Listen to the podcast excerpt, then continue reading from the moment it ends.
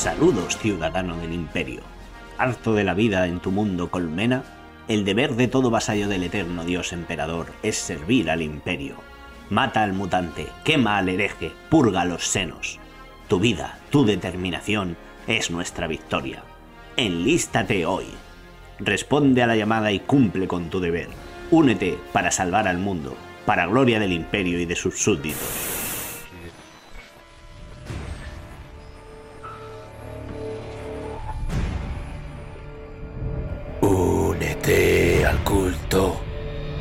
Únete al culto.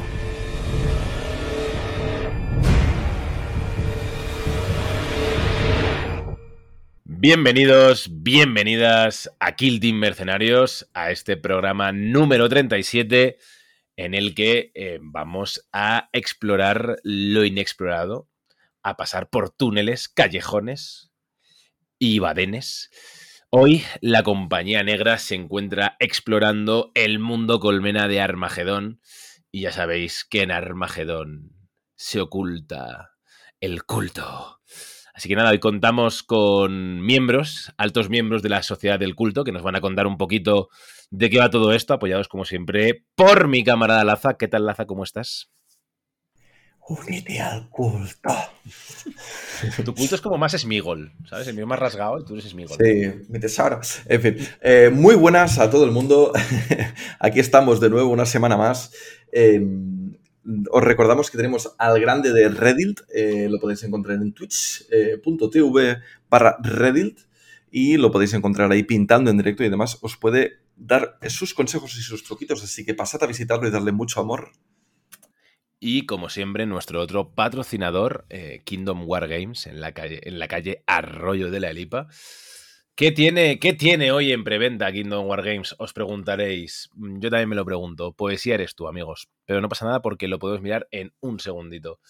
Eh, ya lo siento, Quique, por toda esta publicidad que te estoy haciendo. Publicidad mal. Vale, pues, ¿qué tiene? ¿Qué tiene? ¿Qué tiene? Pues por lo visto ha salido los Miners del Caos para 40.000, ¿vale? Y tienen una patrulla de combate bastante guapa, con señores con capas y, bueno, elegidos del caos y mayores con Volter y un Dreadnought gordo, pero bueno, que básicamente son los guerreros del caos que tuvimos para Kill Team y algunas cosas extra que a nadie le importan. Um, unos dados que valdrán como 50 euros, así que tampoco, tampoco lo recomiendo yo muchísimo. Um, ha salido la Comas Patrol también, el del culto, mira que bien, justo nos viene perfecto para, ya que vamos a hablar de él. Y pues bueno, eh, salen los marines picudos. Eh, bueno, esto es de, herejía, que tal. Ah, sale un, un, hombre lobo, un hombre lobo, ¿no? ¿Cómo se llama esta gente? Un lobo espacial, que por supuesto ni la más puta idea de quién es. Eh, ¿Qué más? ¿Qué más? Un señor con, con, la barba rubia, ¿vale? Y una garra ahí poderosísima.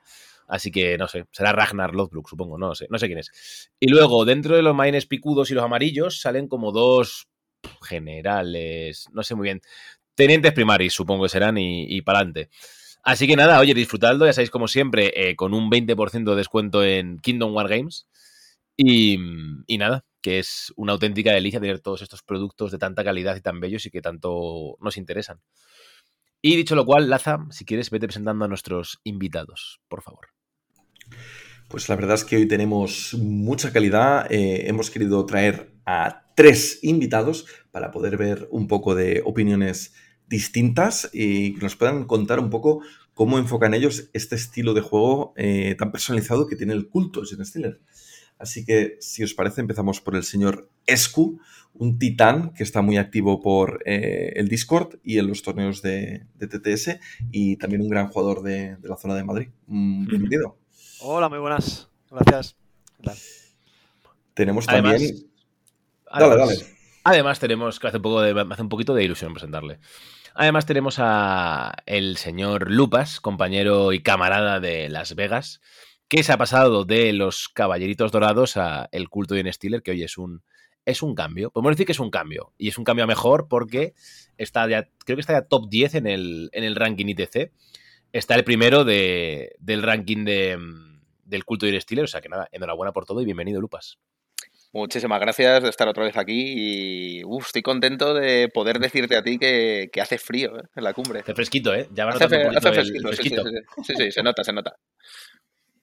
¿Y a quién más tenemos, Laza? Y también nos acompaña eh, Mark Q, eh, mi colega de Tactical Reroll, que también le ha estado bastan- dando bastante duro a los Windblade eh, y se ha hecho unos cuantos podios, así que también nos puede contar un poco su enfoque. Hola, yo también estoy aquí. Está bien, bienvenido de nuevo, Mark. Eh, tú ya has estado también aquí. O sea, todos sabéis, eh, salvo Escu, que es su primera vez. Todo lo demás ya habéis pasado por aquí de una forma u otra, así que nada, ya sabéis de lo que va un poco esto. Levantamos las manitas y para adelante. Y a ser felices. Manita. Vale. Puto urco. Em, vale, pues eh, si queréis empezamos por el roster, que no rooster, que es pollo. Em, vale, ¿qué metemos en el roster? Cuando, sobre todo me interesa saber, porque al final del día eh, creo que no hay ninguna partida en la que... Bueno, ahora nos contáis.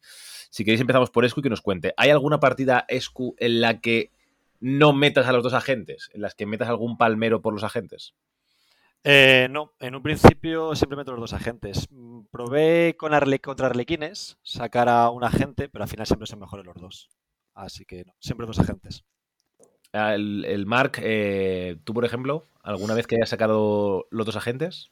En alguna ocasión había probado, cuando había más custodes en el meta, en lugar de poner eh, eh, heavy gunners, creo, o gunners, no me acuerdo, poner más agentes, poner más, más eh, neófitos normales, pero quitar los agentes nunca. Vale, o sea, quitar algún heavy gunner. Vale.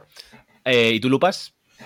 Eh, no, no, no. O sea, hay que estar borracho para quitar un agente. O sea, los dos agentes, los dos agentes siempre. Y no, lo que lo que comentaba Mark, a lo mejor quitar algún heavy gunner en alguna ocasión, pero los dos agentes siempre. Bueno, pues ya, ya que estáis, comentar cuándo quitáis un heavy gunner. ¿Y por qué? ¿Cuál es- o sea, más que. O sea, ¿cuándo está bien? ¿En qué, en qué quitáis un heavy gunner? Porque yo no lo veo. Eh, ¿Y en qué y cuál es el motivo que os lleva a quitarlos? Si quieres, dale tú, Lupi. Y luego siga Mark. Venga. Pues eh, sobre todo en alguna ocasión donde no vas a tener, porque a ver, los heavy gunner yo normalmente siempre los suelo tener atrás, pues para lanzar los pepinazos. Obviamente que tenemos ahí el minero, el minero perfecto. Pero hay veces que es que no vas a disparar prácticamente nada. O sea, hay veces que puedes jugar contra, contra unos arlecos donde no, no vas a disparar ni te vas a acercar. O cosas así que dices, mira, prefiero tener a unos tíos que se acerquen con unas escopetas, que parece que no, pero daño hacen, antes de tener a un tío ahí parado amenazando, que al final es que incluso no puede amenazar.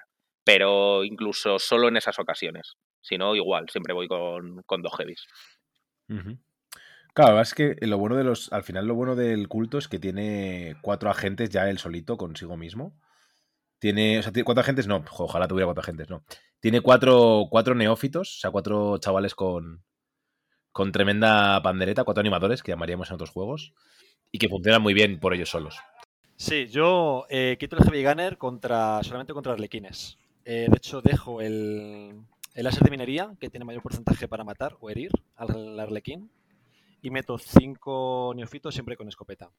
Así siempre tengo dos grupos de activación 2 y lo único que sí te obligas a meter dos neofitos en hiding para tener siempre eh, no comerte dos grupos de activación 2 en despliegue. Ujú. Yo lo dicho, lo probé en un, al principio de, empezar a jugarlos, cuando había más custodes por la mesa y si sabía que alguien me iba a sacar cuatro custodes, pues quitarme, por ejemplo, el lanzallamas, que, que- no vas a hacer mucho contra custode, ah, y algo más para tener esa, ese GA2 extra para, mira, no sé, por si se daba el caso. Pero la verdad es que no lo he hecho desde hace tiempo. Tal vez ahora, con el meta más, un poco más elite, tendría su cabida, pero no, no. Normalmente creo que renta solo por la amenaza que causan tener los heavy gunners en, en mesa, para mí. Vale, y qué. Ahora vamos a, la- a lo interesante, ¿no? ¿En, en qué momento o contra qué sacáis los diferentes tipos de agentes, ¿no? Creo que esto es lo. Una de las cosas más importantes y, la de- y una de las primeras decisiones que nos separa entre los jugadores medios y los jugadores buenos.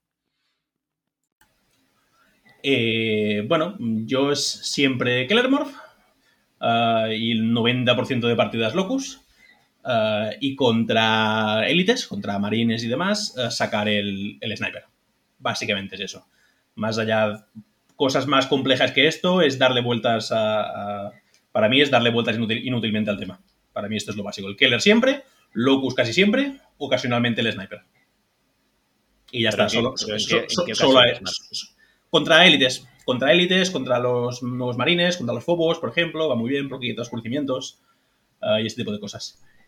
¿Cómo va a cambiar el meta pronto, eh? Que Sí, solo el exacto, 10% de las veces juegas contra élites. Sí, yo hasta, hasta hace mucho no lo no utilizaba casi nunca, pero ahora que empiezas a encontrarte pues, con los legionarios, con más cosas, pues creo que vale más la pena ver a más mesa. Ah, para mí es.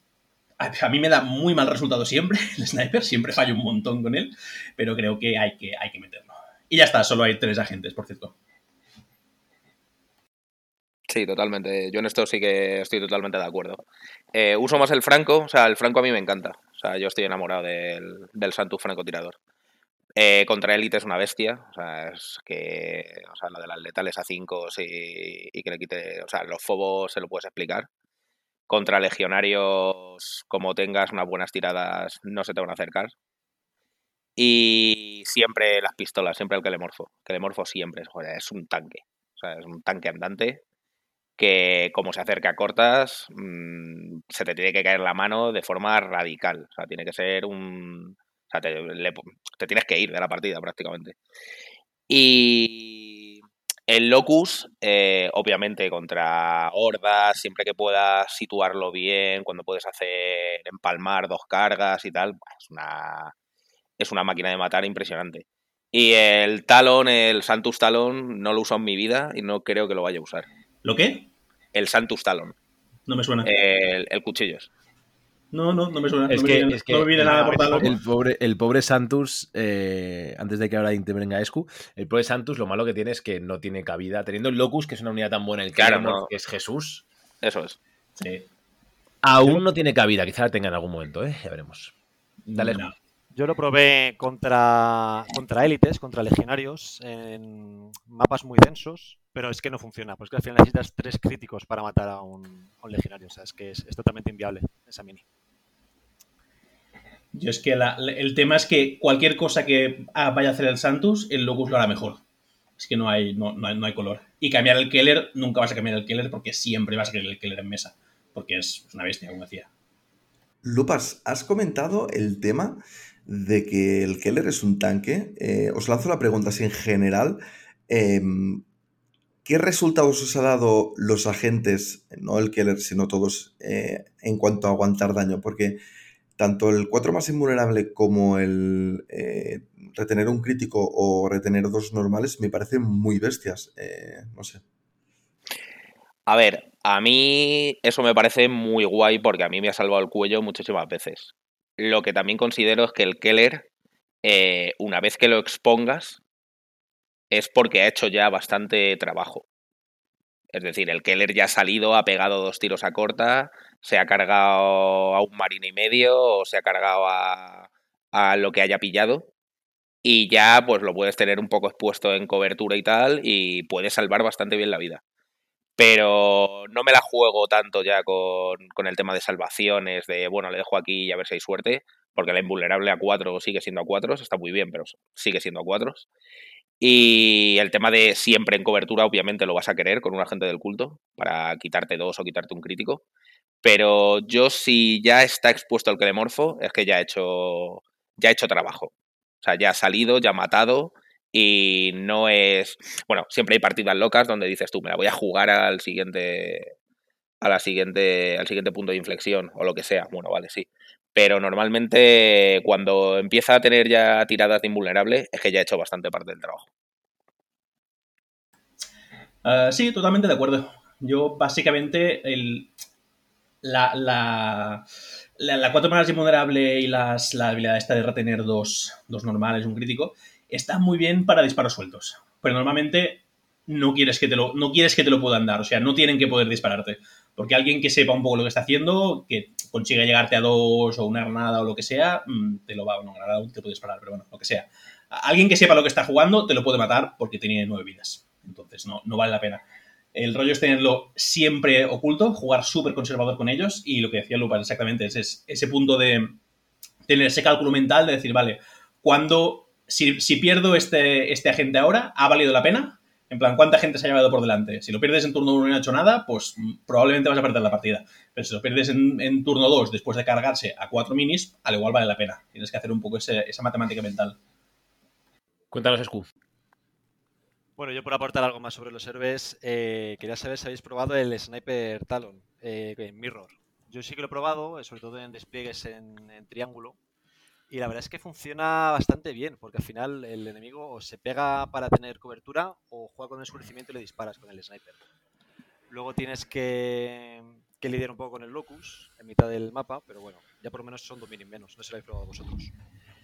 Yo en Mirrors no lo he probado, a lo que decía antes, solo lo pongo cuando me veo forzado, que es contra élites, porque siempre se me cae la mano y siempre me arrepiento de llevarlo, pero, pero eso es problema mío, no necesariamente del, de la mini. Una pregunta, ¿lo pasáis en qué turno y por qué razones lo ¿Cuándo lo pasáis a Engage, el sniper? O si lo pasáis a Engage, que quizá no lo hacéis. Depende de si es turno temprano, si puedo devolverlo al, al conceal o, o- no. Y si es turno más alejado, lo que decía antes del, del killer, que siempre hay ese, ese momento con los agentes que dice, vale, me merece la pena asegurarme esta kill para yo morir.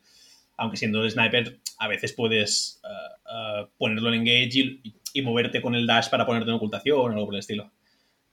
Yo sobre todo depende de lo que necesite matar. O sea, es al final cuestión de dados. Si son, al final es que el problema del sniper es que son cuatro dados al dos o más. A poco que necesites matar a, eh, algo de 7, 8, 9 heridas, necesitas 3 de daño. Si puedes meter el bufo de letal 5 más, tienes ya mucho trabajo hecho. Pero si no, necesitas la emboscada y pasarla en engage. Yo, a ver, a mí me encanta. Me encanta, yo estoy enamorado del, del francotirador. Y yo sí lo he usado en Mirrors. Aparte, me gusta usarlo en Mirrors porque rara vez me sacan el francotirador. Y es un poco lo que dice, o sea, lo que estaba contando antes Escu. Eh, obligas al otro a cambiar un poco el pensamiento de cómo va a colocar. eh, las miniaturas gordas ya te las tiene que meter detrás de pesada. Ya empieza a hacer como, como varios cambios. Y la verdad, en Engage yo solo lo juego cuando tengo que dar el tiro decisivo, en plan de no me la voy a jugar. Suelo tener bastante suerte con el francotirador, o sea, eh, mínimo un 5, un 6 saco.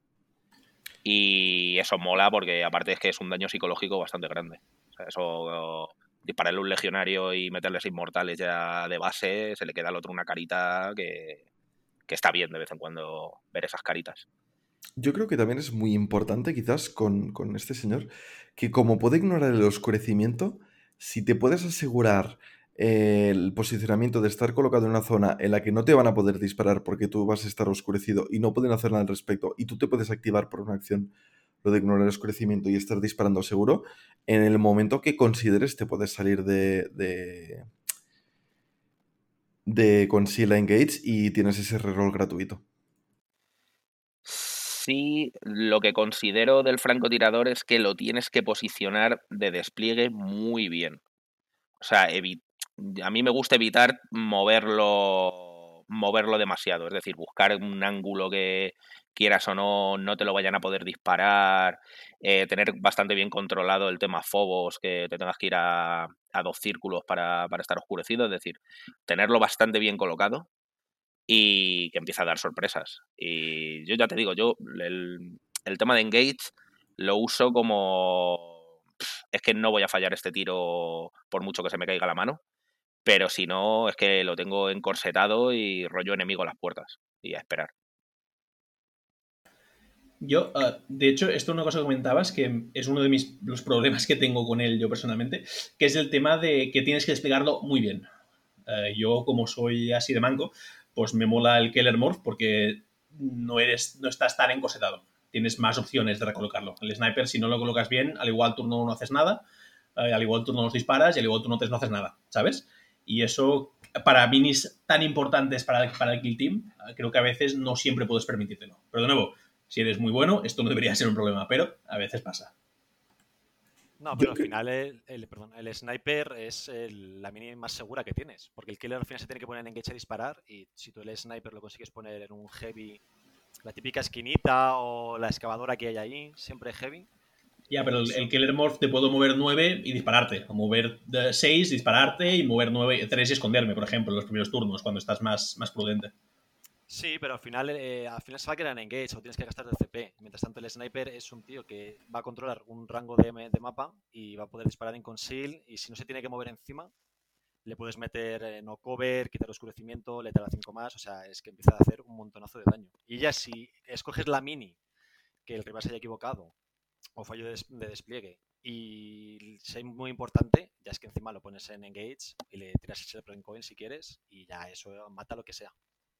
Sí, al final es un poco también lo, lo que decís. En el primer turno a lo mejor no mata, pero estás creando un cuello de botella o estás creando unas zonas donde no va a pasar él, donde lo va a tener que tener muy controlado, va a tener que cambiar un poco la metodología de juego. Si es una élite, vas a ver que no puede poner ahí al típico marksman con humo, porque se va a comer un tiro, un tiro en la cabeza. Entonces, al final, yo creo que, o sea, siempre vas a llevar, o sea, si llevas al francotirador vas a llevar el telemorfo, es decir, vas a tener a los dos ahí siempre. Pero creo que es una miniatura muy buena a nivel de, de que el rival tenga que bailar un poco a su son, pero ya digo, creo que la tienes que colocar muy, muy bien. Sí, ya por cerrar un poco, yo creo que en el tema del mirror eh, es combinado con dos cosas. O el rival juega oscurecimiento y le castigas con el sniper, o se apelotona y le castigas con el lanzagranadas. Entonces al final les tienes que obligar ahí y, que elija.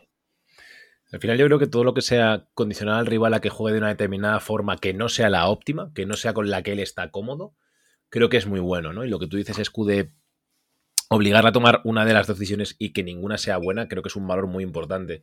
Y lo que dice al final Lupas, ¿no? Que contra élite, eh, si necesitas, si no tiene que estar pensándose todo el rato, por ahí no puedo entrar porque me van a joder vivo, es muy bueno, porque ya estás condicionando a una zona del mapa y ya con eso eh, tienes mucho, mucho, mucho ganado.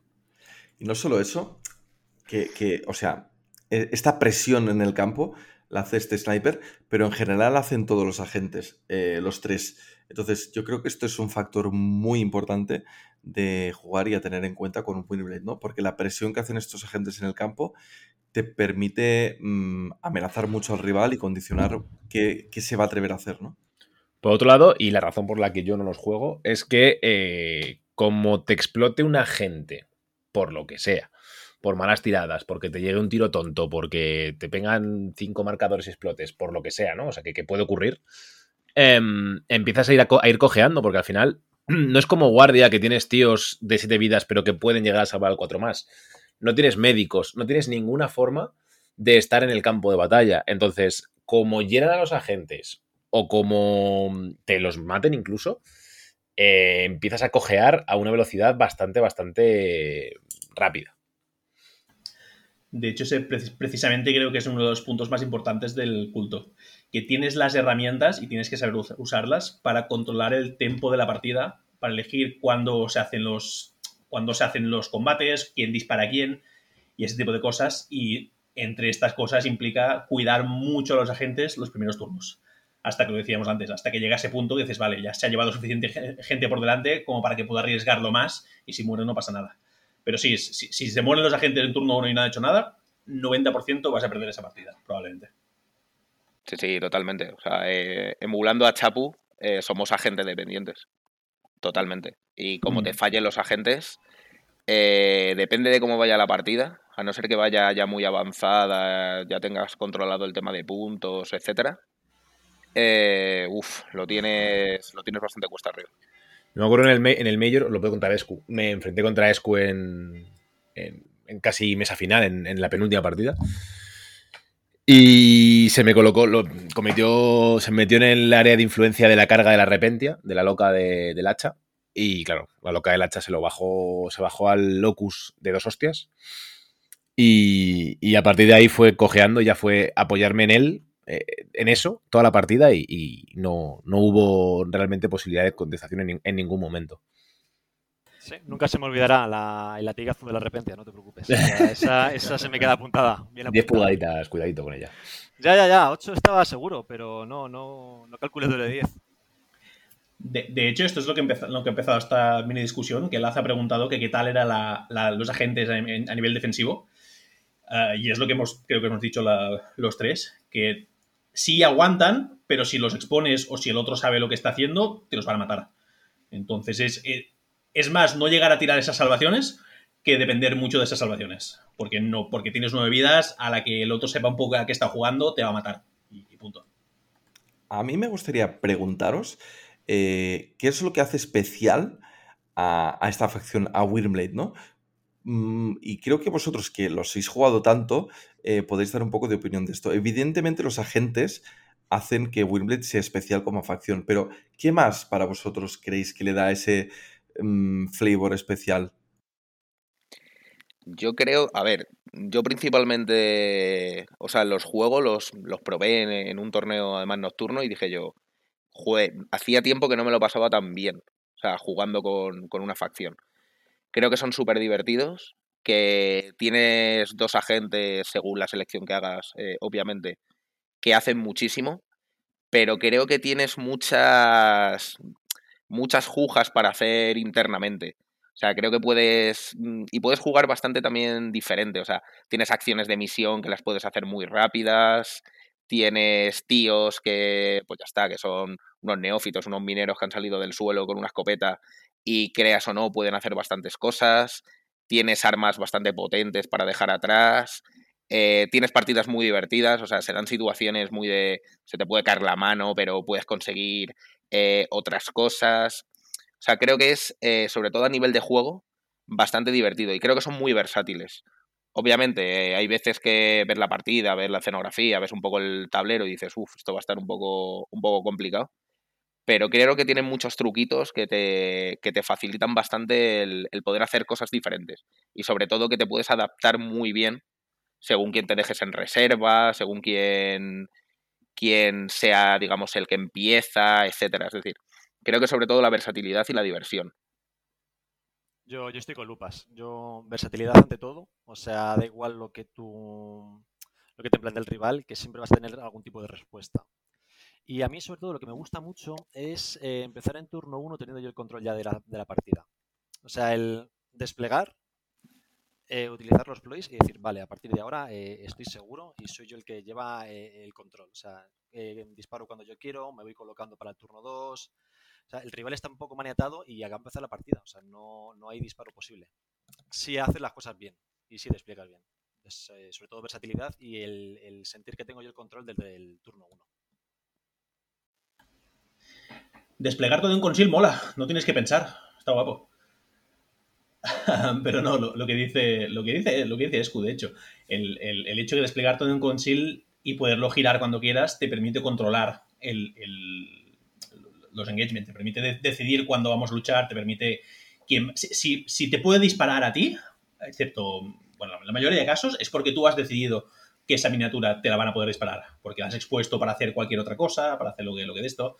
Ah, yo, de hecho, una de las cosas, yo venía de jugar Guardia Veterana, que sobre el papel parecen kill teams muy similares, pero me encontré al principio que no les terminaba de pillar el rollo, porque Guardia Veterana son una horda, son muy débiles, pero tienen muchos recursos defensivos. Tienes lo de subirte la, la salvación si estás en cobertura, tienes el Only and Dead ese tipo de cosas. Ah, tienes muchas pirulillas. Y esta gente de golpe me encontré, me encontré que no tenían esto- estos recursos. Hasta que me di cuenta que el tema era que con esta gente la parte defensiva era que no tenían que dispararte. O sea, no tenías que mitigar el daño, de, el daño que te hicieran, sino que tenías que controlar cuándo te disparaban. Y cuando entendí eso, para mí pasaron a ser mucho más divertidos y mucho más ah, interesantes de jugar. Al final es como si jugaran. Esta gente es como si empezaran en turno 2, ¿no? Que, que es el típico. A mí es el turno al que me gusta llegar. Eh, lo voy a reconocer ya. Mi turno favorito es el 2 con mucha diferencia. Creo que es el turno en el que se decide quién es un buen jugador, porque es en el turno en el que se toman las decisiones reales. De. ¿Qué pasa ya, hijo? Perdón, que había un gato salvaje por aquí. Eh, es el turno en el que se toman las decisiones reales, porque es el turno en el que eliges qué pones en, en engage para volverte agresivo, con qué puntúas, con qué mueves, etc. Para mí, Wyrmblade, lo poco que los he jugado, bueno, lo que los he jugado, es como si empezaran ya en este turno 2, porque como pueden cambiar esta, esta orden y de hecho volverse a, a al menos una vez, o dos incluso, eh, es como si empezaran en este turno 2 tomando decisiones y además como con ventaja, ¿no? Como si, pues eso, como, como si fueran emboscados del culto que salen ya en el turno más decisivo de la partida, que puede que sea el 2 y el 3. Entonces, para mí es muy interesante todo esto porque, por- bueno, te adelanta de alguna forma la diversión. Sí, totalmente. O sea, el, el poder salir directa, o sea, estás condicionando mucho al rival. Porque tenerlo al principio todo en todo en conceal, que lo tengas bien colocado, que sepa que realmente todo es una amenaza. Aunque incluso no, no le llegues a disparo, porque lleves tíos con escopeta. Pero, y los otros estén ahí más o menos cubiertos y tal, pero como que te permite también coger misiones muy pronto, te permite puntuar sin tanto riesgo como con, como con otras facciones. Entonces la verdad es que puedes jugar a un juego bastante dinámico. Y ya digo, o sea, es extremadamente divertido, sobre todo cuando te empiezan a salir cosas muy locas. Eh, es, es una delicia jugar con ellos. Yo para mí, Wyrblade es la facción que tiene el mejor turno 1 ahora mismo en el juego. Y esta adaptabilidad que, le, que tienen, yo creo que lo- sobre todo lo que les da es que controlan el tempo en el turno 1. Cualquier cosa ellos se pueden adaptar. Entonces pueden ser tremendamente opresivos o no en función de lo que se vayan a encontrar adelante. Pero ellos marcan el ritmo de lo que va a pasar. Sí, yo, sobre todo en, en respecto al turno 1, eh, hay una cosa que no estoy muy de acuerdo con Ace, que es que tú en turno 1 tienes que sacar por lo menos una ligera ventaja. Porque en turno 3, turno 4, Wimbledon empieza a ir cuesta abajo. Ya te van quedando pocas minis, los intercambios normalmente no, van a, no te van a favorecer. Y en turno 1 normalmente tienes que buscar o el puntuar más, utilizando los, dos neofitos que salen por y, y la superioridad de minis, o castigar con minis. Por ejemplo, Guardia Veterana siempre te va a puntuar más en turno 1, pero tú tienes que intentar castigarle con las miniaturas. No me he explicado, no me has entendido. Quiere decir que, mm, que en Weirblade lo que ocurre es que adelantas ese turno 2, ¿no? Ese turno de decisiones, ese turno de ataque, ese turno de. en el que pasan cosas, ¿no? En el fondo, como puedes cambiar la orden, pasan más cosas en el turno 2, porque en el turno 1, según qué facciones, ¿no? Pero hay una amplia mayoría en la que van a jugar a posicionarse un poco, hacer un par de intercambios a tiros y poco más, ¿no? Y en el turno 2 sí que ese gran turno de las hostias. Con Wyrmil pasa que ese turno 2 se adelanta al turno 1. Evidentemente tienes que ser más agresivo, porque como tú dices, con las hordas de disparo, o en general con las hordas, tienes que sacar ventaja en los primeros turnos, ya sea de puntuación, ya sea de, de miniaturas, porque si no vas a empezar ya a remolque para atrás y una vez que llegues al turno 4 vas a estar súper frito. De hecho, que, que habláis de ser. ah, de, ganar esa ventaja en, tur- en turno 1, yo voy a decir que yo he encontrado mucho más efectivo precisamente ser más defensivo en turno 1, ser más prudente. Asegurarme que, siempre que disparo ah, puedo luego, puedo luego no, no pueden devolverme el ataque. Que con esto, con la táctica de volver a, a la peña al, al, hiding, puedes. a la ocultación, perdona, a conceal, no sale la palabra. Ah, puedes hacerlo. Y, y- o jugando con oscurecimientos y demás, que te permite mucho todo esto que decíais de la que tienes esta adaptabilidad y ganar esta ventaja de decir, vale, yo te he matado uno o dos con un blast o con lo que sea y tú no me has podido matar porque de golpe ese lanzapatatas que está en un vantage point vuelve a estar en conceal y no puedes hacer nada al respecto. Y eso es muy heavy y no lo puede hacer prácticamente nadie en turno 1. A ver, el, Sí, punto, sí. está, el punto es Lupas, adelante. Sí. Ah, perdón. Eh, sí, sobre todo aprovechando el, un poco el tema de a nivel de cobertura. eh, yo creo que para ser bueno en Weirblade tienes que ser afilado en, a nivel de oscurecimiento. Es decir, creo que te tienes que colocar muy bien, que tienes que saber que desde esta altura este tipo de barricada es imposible que no pase eh, la línea por un trozo de la cobertura, que al final creo que son cosas que tienes que afilar, pero que si lo tienes controlado puedes tener un turno 1, turno 2 bastante, bastante interesantes. Yo creo que eso es algo que todo buen jugador tiene que dominar un poco. Lo que pasa es que Wyrmlade en concreto, como alguna otra facción, tiene mucho diableo para aprovechar esto. Yo, yo a lo que me refería, Mark, por ejemplo, es que con Weirblade, así a priori, deberías tener a lo- al menos, y en general, ¿no? Dos disparos súper seguros, porque puedes volver al concil con el líder o con, el, o con la táctica, y un tercer disparo porque vas, en general, a tener más activaciones que el otro. Entonces, hay tres disparos que, donde vas a tener la ventaja al 100% y encima vas a poder volver al, a concil, ¿no? Muy Sí. importante decir qué tres disparos eh, son los que vas a realizar, ¿no? Porque claro, por ejemplo, ¿qué, eh, esto me es una pregunta interesante, ¿qué metéis en, en, en concil, no? ¿Qué metéis en hiding? ¿O por qué? ¿O cuándo? Bueno, contadme un poquito. Empezamos por Escu, por ejemplo. Bueno, pues yo empecé probando el lanzagranadas y un, y un ofito con granada. Empecé probando sobre todo por la amenaza que genera el lanzagranadas, eh, sobre todo pues, siendo atacante. Lo que pasa es que luego mm, el lanzagranadas, eh, sin repetir, es un poco patatilla. Entonces, genera amenazas, sí, pero luego había gente que le daba igual.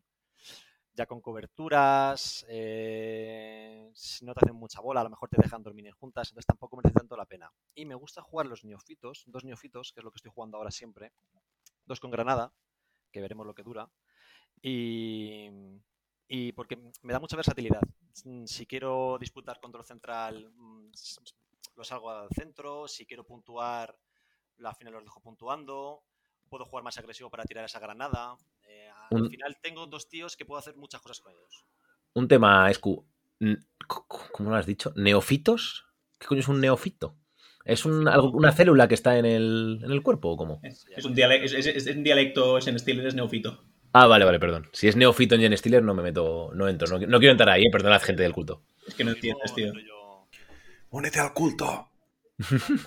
Únete al culto. Yo, a ver, yo creo que todos empezamos metiendo lanzagranadas siempre, en- siempre en reserva hasta que te das cuenta que a cuatros mm, normalmente palmas, siempre. Entonces ya, bueno, a no ser que veas el despliegue del otro y digas, joder, es que me has dejado tres mini juntas, que te vas a comer un blast y dices, es que es bastante goloso y si me sale bien, mm, me sale muy bien. Entonces, pues sí, ya dices tú, "Eh, es que esto me lo voy a dejar aquí en reserva y te lo voy a lanzar. Pero eso siempre que haya desplegado el otro primero, pero bueno, son casos muy, muy puntuales. A mí lo que me gusta es, eh, normalmente, si yo veo la mesa, o sea, yo lo primero que hago es ver la escenografía. Si yo veo la escenografía que me, que me favorece, meto a dos tíos a pelo, sin nada, normales. Porque sé que me voy a asegurar puntos de secundaria, sí o sí. O sea, eso está claro. Si no, si es contra horda, normalmente me gusta meter el. Me gusta meter el lanzallamas porque condiciona bastante. Puedes dar algún sustito y a doses, pues, a ver, se te puede caer la mano, pero normalmente es más complicado que se te caiga la mano. Si no, mm, dos tíos normales. O sea, me gusta dejar la granada fuera. Yo es que las granadas tampoco es que me gusten mucho. Porque normalmente me hacen una mierda absoluta. Pero condicionan bastante, sobre todo la Blasting Charge. Entonces en reserva sí que me gusta dejar o a dos tíos pelados normales, o como mucho dejar un lanzallamas, a lo mejor a veces dejar un, un Weber, pero pff, granadas. Al final lo dejas si ves la cosa clara, o para condicionar. Pero si no, yo dos tíos normales siempre.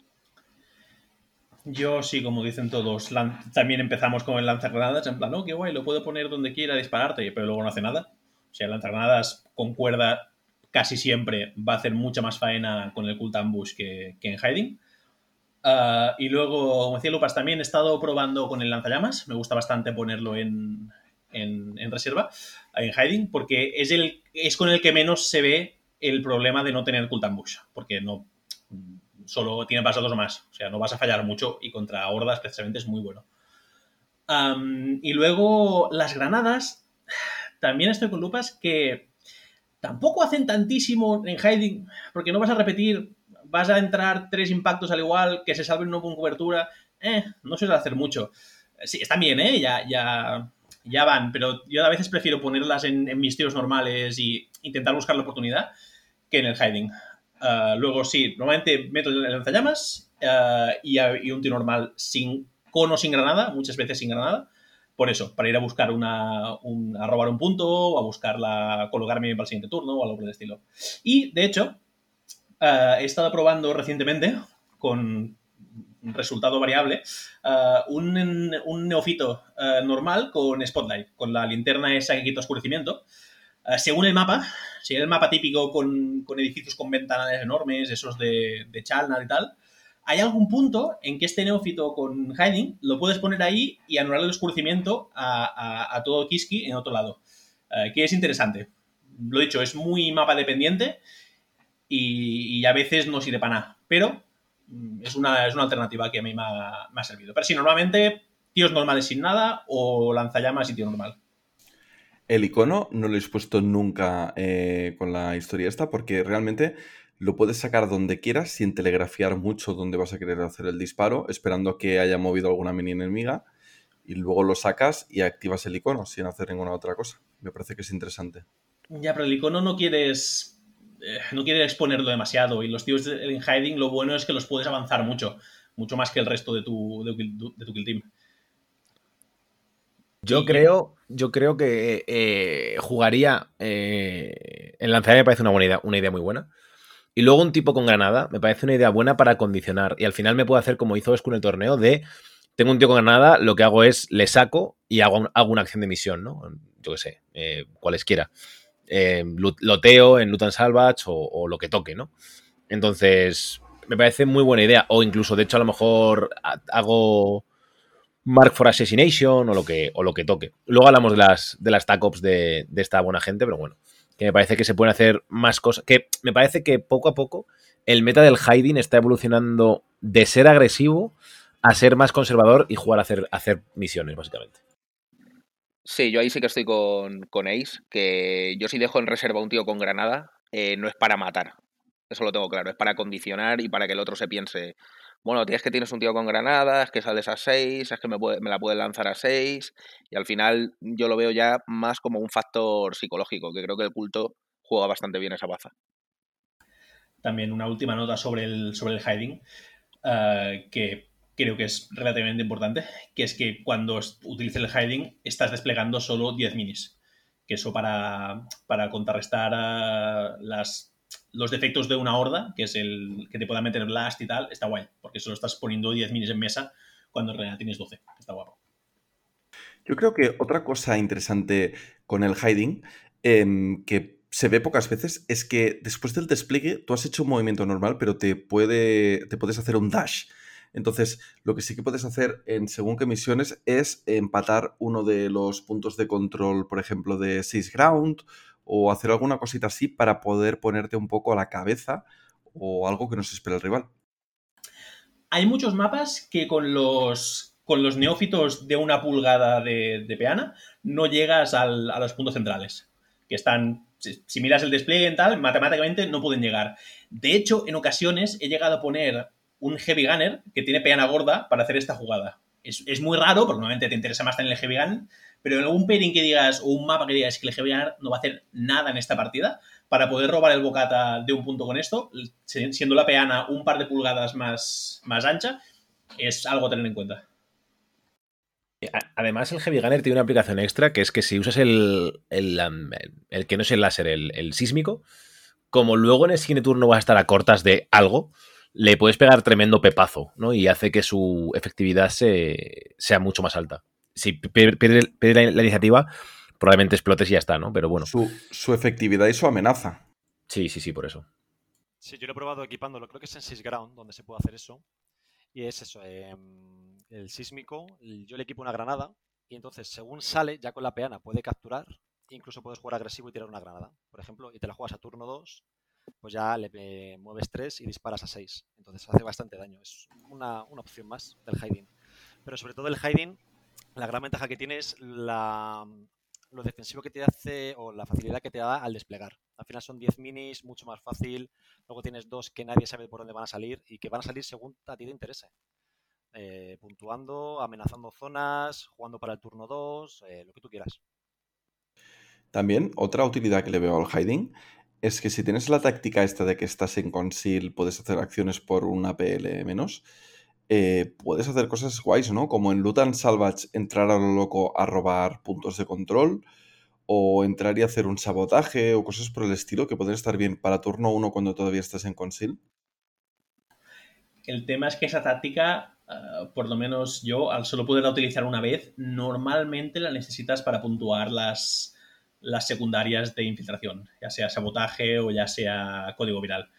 Y sueles utilizarla en turno 2 o 3, normalmente, yo por lo menos. No la quieres en turno 1, yo creo, esa táctica. A ver, habrá algún caso en el que sí, pero en general no la vas a querer porque mm, tanto Mark for Assassination, que me parece una tá- táctica bastante decente, eh, sabotaje y demás, es posible que estén lejos, ¿no? Depende, todo esto depende del mapa, eh, etc., ¿no? Pero bueno, que en general no deberías tener todo a rango de, de hacerlo en turno 1, ¿no? Me da- me da- esa es la sensación No, que me da. Nunca, nunca en turno 1, nunca.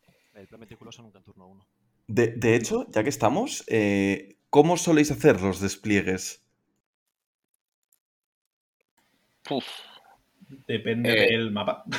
sí, de eh, o sea, dependiendo del mapa muchísimo, sobre todo dependiendo de, del rival. O sea, ahora con la entrada de los fobos sí que te condiciona mucho más. Sobre todo por el tema de, de los tíos con que te obligan a estar oscurecido a, a 4, te condiciona bastante. Si no, a mí me gusta jugar mucho, o sea, lo importante va a estar, va a estar detrás de pesada si se puede. Voy a tener el ligera bastante bastante bien colocado, pues aunque sea si es el francotirador, es el francotirador, pero tengo que tener muy bien medido que desde el punto ese de arriba vas a pasar por la, por la barricada sin ningún tipo de sin ningún tipo de problema. Y a mí a nivel de despliegue me gusta mucho baitear, o sea, me gusta mucho dejar ciertas cosas, sobre todo cuando te vas a poner luego una barricada. Me gusta mucho el dejar cosas como muy vendidas o porque o por lo menos que parece que están vendidas para que el rival se caliente, luego le pongas una barricada y digas surprise. O sea, eso la verdad es que me divierto mucho con eso y cada vez lo hago más. Bueno, yo dependiendo de, cómo esté la escenografía, pero bueno, más o menos es eh, los dos heavy gunners los suelo abrir bastante en las esquinas, si el arceno me lo permite el Locus y el Killer, que son los que más o menos se suelen jugar siempre, protegidos tras un Heavy. El lanzagranadas suele estar con cuerda para subirse un Vantage o incluso con el avanzarle 3 UMs y que se pueda subir un Vantage más interesante. Y el lanzagranadas siempre moverlo muy agresivo. Yo por eso no me gusta jugarlo en Hiding porque lo suelo avanzar bastante y es como mi punta de lanza. Y para al final amenazar en turno 2. Más o menos eso es lo genérico. Yo, más o menos lo que dice Escu, suelo añadir que ah, al en el despliegue siempre es cuando me planteo si, si utilizo el One with the Shadows, que es la de que la cobertura ligera te, da oscurecimiento. Que he visto gente que lo utiliza siempre y yo intento no utilizarla, si puedo evitarlo, porque es un, un CP que es muy jugoso luego. Ah, pero si tienes un despliegue que no te da para más o que no o que te fuerza a pelotonar la gente y el rival tiene muchos blast, Ah, entonces, al igual sí que te, se la cuenta, pues mira, lo pongo, ah, lo pongo ya teniendo en cuenta que luego jugaré el, el One with the Shadows. Yo eso lo veo muy. O sea, creo que me pasa como lanzagranadas. Creo que cuando vas aprendiendo de la facción, te das cuenta de que no la tienes que utilizar siempre en el primer turno. Sí, sí, sí. Porque muchas veces lo que vas a ver es que si es, es, que realmente no la necesitas.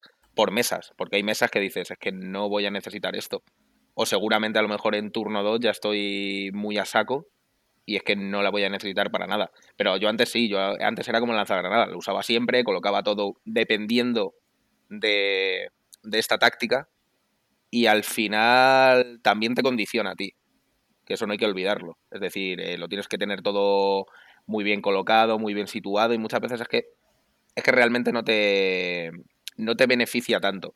Y creo que somos una facción que adolecemos de CPs bastante. Sí. Y Entonces. Sí, perdón. Eh, el tema sería que un CP siempre tenerlo, aunque solo sea para asegurarte un crítico, eh, muchas veces es vital. Y hay veces que incluso tú puedes empezar la partida si al final, yo qué sé, los astros te, te favorecen y llegas a un punto que dices, mira, es que voy a poder hacer sabotaje en el primer turno. Voy a poder coger todas las acciones de misión gratis. Eh, voy a estar escondido detrás de ligera. Y aparte, tengo a dos tíos en reserva. Empieza sin CPs ya directamente. Entonces hay muchas veces que tener un CP guardado para mí es bastante importante. Sobre todo en caíditas de mano y en situaciones de como me maten a este tío, ya se me acaba la partida. Sí, pero sobre todo es al principio el ver si eres defensor atacante, creo que influye bastante. Eh, luego, según con qué pairing, por ejemplo, con Darlequines sí que te lo puedes plantear bastante, el no utilizarlo. Pero yo, por norma general, siempre en turno 1 suele caer, ¿eh? A no ser que el despliegue del enemigo haya sido malo o las órdenes tampoco me amenacen mucho, o según la facción, pero siempre, siempre lo suelo activar. Y sobre todo turno 1 y nunca más. O sea, ya en turno 2, turno 3, turno 4 ni siquiera me lo planteo. Porque ya entramos en un intercambio de todo el mundo va a estar en engage o hay un montón de amenazas, no vale para nada. En mi opinión, no vale para nada. Turno 2, 3, 4. Yo lo, que he dicho antes, intento, si puedo evitarlo, no utilizarlo porque estoy de acuerdo que estamos, no es que estemos muy justos de CP, sino que yo por lo menos tengo una rotación de tácticas muy fijada. Es en plan, cada turno voy a utilizar Sling to Arnest y Cole Sherpen y voy a pagar uno de ellos, porque el otro lo, va a hacer el líder seguramente. Eh, luego, en turno 2 o turno 3, vas a utilizar el, el Meticulous Plan y luego en turno 1 has utilizado el hiding y, ya se te van quedando. Y normalmente tienes danzando uno o dos puntos a lo largo de la partida que puedes utilizar pues, para hacer el agujero en la pared o para hacer un, un, la táctica guardaespaldas o un reroll, un caso muy raro. Eh, y, no, y no utilizar este la ocultación está en turno 1, te permite tener ese pequeño margen que es muy interesante más adelante. Pero sí que estoy de acuerdo que hay con Escu que hay yo pues ya hay despliegues que dices, vale, es que aquí te voy a tener que utilizarlo, porque si, si no me voy a comer siete granadas en turno 1. Hablando de esto que comentas, de la rotación de, tácticas y tal, luego, luego hablamos un poco de las tácticas, pero mm, esto de, disparar y volver a conceal y tal, eh, ¿el Kellermorph lo disparáis alguna vez en turno 1? ¿Lo disparáis alguna vez de largas o siempre os esperáis a poder disparar a cortas, aseguraros que vais a matar una cosa o dos, luego lo volvéis a sigilo? ¿Cómo, cómo lo hacéis esto? A ver, para mí la situación buena es que dispare a cortas. Sea, disparando a cortas es un tanque. Si puedes hacer que dispare a cortas, siempre va a ser mejor. Si tienes cosas jugosas, mmm, yo me la he jugado muchas veces a largas y, y hay en bastantes ocasiones que me ha salido bien. Porque, vale, sí, son menos dados, son. Sobre todo si tienes un. Si tienes un icono cerca, eh, para mí es bastante interesante. Porque sí, son cuatro dados. Eh, vas al 4, pero sigues teniendo el P1 rending, que quieras o no, es bastante fresco. Entonces, según qué cosas que puedas ver, que dices tú, es que por muy mal que te cuele el tiro, te fulmino. A largas, a mí me ha funcionado muchas veces y sobre todo que el rival sepa que ese tío a largas te puede hacer un Cristo. Eso yo creo que puede funcionar, puede funcionar bastante bien. Happy Path, obviamente, es que tenerlo a cortas y pegar dos tiros a cortas, obviamente. Pero si no, yo no lo veo, no lo veo del todo descabellado. Yo es uno de los casos en los que creo que hacen falta esos CPs. Porque si disparas a largas y tienes CPs para tirarte un Coil Serpent y luego volverlo a, a Conceal, de golpe el disparo de mierda a 4 más se ha convertido en un disparo que repites todo, uh, dos críticos automátic, automáticos y, y, penetración 1. Y eso ya no es tontería. Y luego al igual te queda un dash para esconderte otra vez o, para, o para, repetir ese otro disparo. O sea que yo, yo lo veo, el, el, el, killer de largas, si tienes recursos o un poco de suerte, uh, hace daño, no, no, es, no, no es malo. Yo estoy con yo lo juego bastante agresivo en turno 1. Yo, sobre todo, como tiene tres APLs, el moverte, disparar y ocultarte otra vez, aunque se queden en engage. Porque hay, hay, dos opciones. O lo juegas agresivo en turno 1. Agresivo me refiero a, a, meterlo en el centro y jugártelo al turno 2, a que se ha cargado o a que gane la iniciativa, que es una opción. O jugarlo más, más seguro a de pegas un disparo, que bueno, si le, si le das el Coil eh, está bien, pero eh, puede matar. Al final una mini de 7 heridas, eh, normalmente la vas a dejar herida o incluso la vas a matar. Yo creo que es interesante. Eh, el problema es que luego en turno 2 va a perder eficacia. ¿Por qué? Porque ya está en engage, si se queda en engage, eh, no va a repetir, va a tener más difícil quedarse a cortas. Pero bueno, yo sí, al final sí que lo juego mucho más agresivo. Por yo creo que, aquí, perdona. Creo que el punto de todo esto es eh, saber cuántos disparos de calidad vas a tener y saber si vas a poder, si, es, si ese eh, operativo va a ser el que va a volver a Concil, ¿no? Porque probablemente, o sea, el Keller no es un operativo el que haces poner, nunca jamás, los jamás, es menos aún en turno 1. Entonces, si en turno 1 lo expones, aparte de porque sea por un buen motivo, es porque sabes que probablemente vas a hacer la táctica de volver a, a Concil, o porque si no te arriesgas que en el siguiente turno el oponente gane la iniciativa y te pegue un tiro desde su pueblo y, mueras. Y eso ya sí que es una putada muy grande. Por mucho que hayas. O sea, si juegas contra élites, pues quizá no, pero es que contra élites quizá el 4 más tampoco te sirve demasiado. Eh, y si juegas contra, contra Horda, te va a poder disparar de vuelta en algún momento del turno 2 si pide la iniciativa. Entonces, bueno, eh, no es un tradio que sea favorable a ese 4 más, salvo que lo puedas hacer sin. En mi opinión, ¿eh? Sin repercusión del rival, básicamente. Por eso creo que también es importante recordar que la táctica de volver a Conceal no solo es defensiva, sino que también es ofensiva porque te asegura que el siguiente turno vas a poder pegar un pepinazo importante. Que de otro modo, por ejemplo, lanzagranadas, cuando sale de Conceal es, es la hostia, súper bueno. Pero si lo dejas en, en Engage, luego el turno 2 va a 4 más, no repites nada, al igual no haces nada.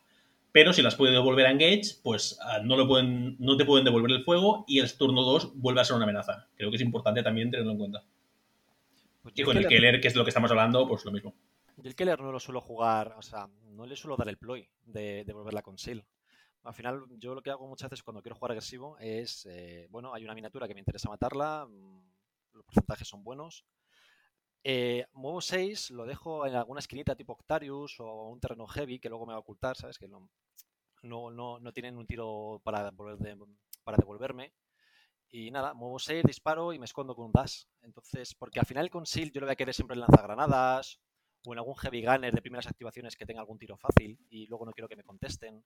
Eh, suele ser en lo que suelo gastar yo la táctica de, de conceal. Y luego, eh, si quiero jugar el, el killer más agresivo, tiene que ser así. Si veo que se va a quedar en engage en un punto malo, no tiene tan buen porcentaje de hacer daño como para arriesgarlo. Sí, a mí me, yo creo que me pasa bastante igual que con Escu. O sea, mm, intento que cuando dispare, que haga su trabajo bien y muchas veces no lo voy a volver a poner en conceal porque ya estoy pensando en a lo mejor poner al conceal al minero, que ya le tengo preparado y un buen tiro de minero se carga lo que sea. Em, yo tengo otra preguntita, chicos. Eh, hemos hablado mucho de los agentes, pero ¿el líder qué? ¿Qué rol suele tener vuestro líder en el Kill Team? Eh, ¿Dónde lo desplegáis? ¿Qué hacéis? ¿Qué, qué misión tiene? ¿Qué objetivo hace? Eh, ¿Cómo lo usáis? Y, y ya que estamos, ¿qué equipo le ponéis?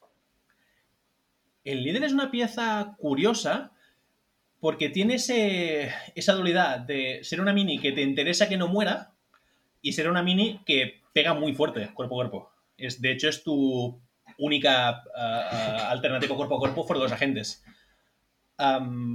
Y tiene esa dualidad de que tiene la habilidad de, dar ah, las tácticas gratis, que como he dicho antes, las, utilizo siempre. O sea, cada turno tengo que utilizarlas y no estoy haciendo algo mal.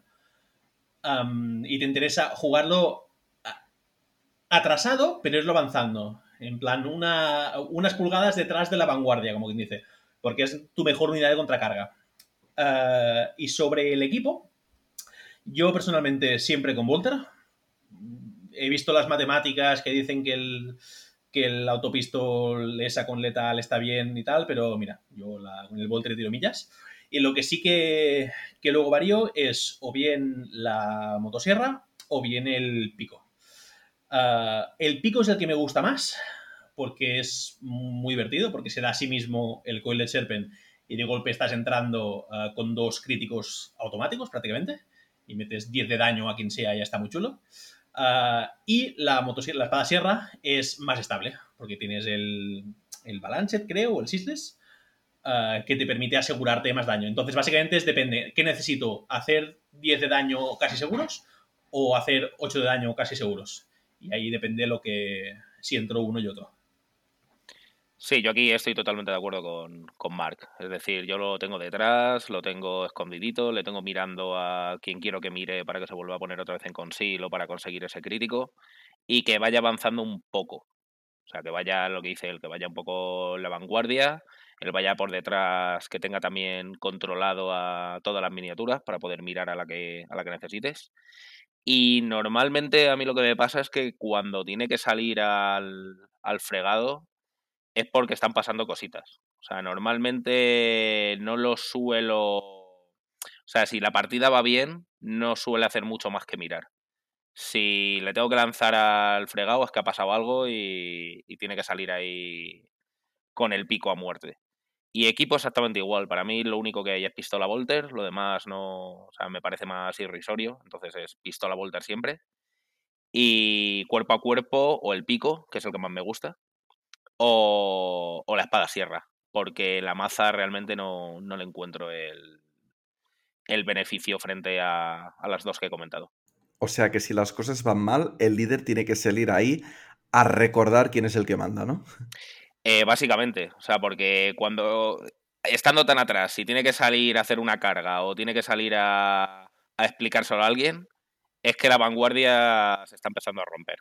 Claro, Entonces- todo, todo muy normal, sí, sí. Por favor, quédense quietos, eh, no entren en pánico, pronto llegará la flota enjambre y todos podremos descansar en paz. Eh, perfecto, ahí está. Yo el líder eh, lo juego en despliegue abierto, o sea que pueda a, prácticamente que pueda ver a todas las minis para darle el, ploy a, quien lo necesite. Y luego sobre todo lo juego a contracarga.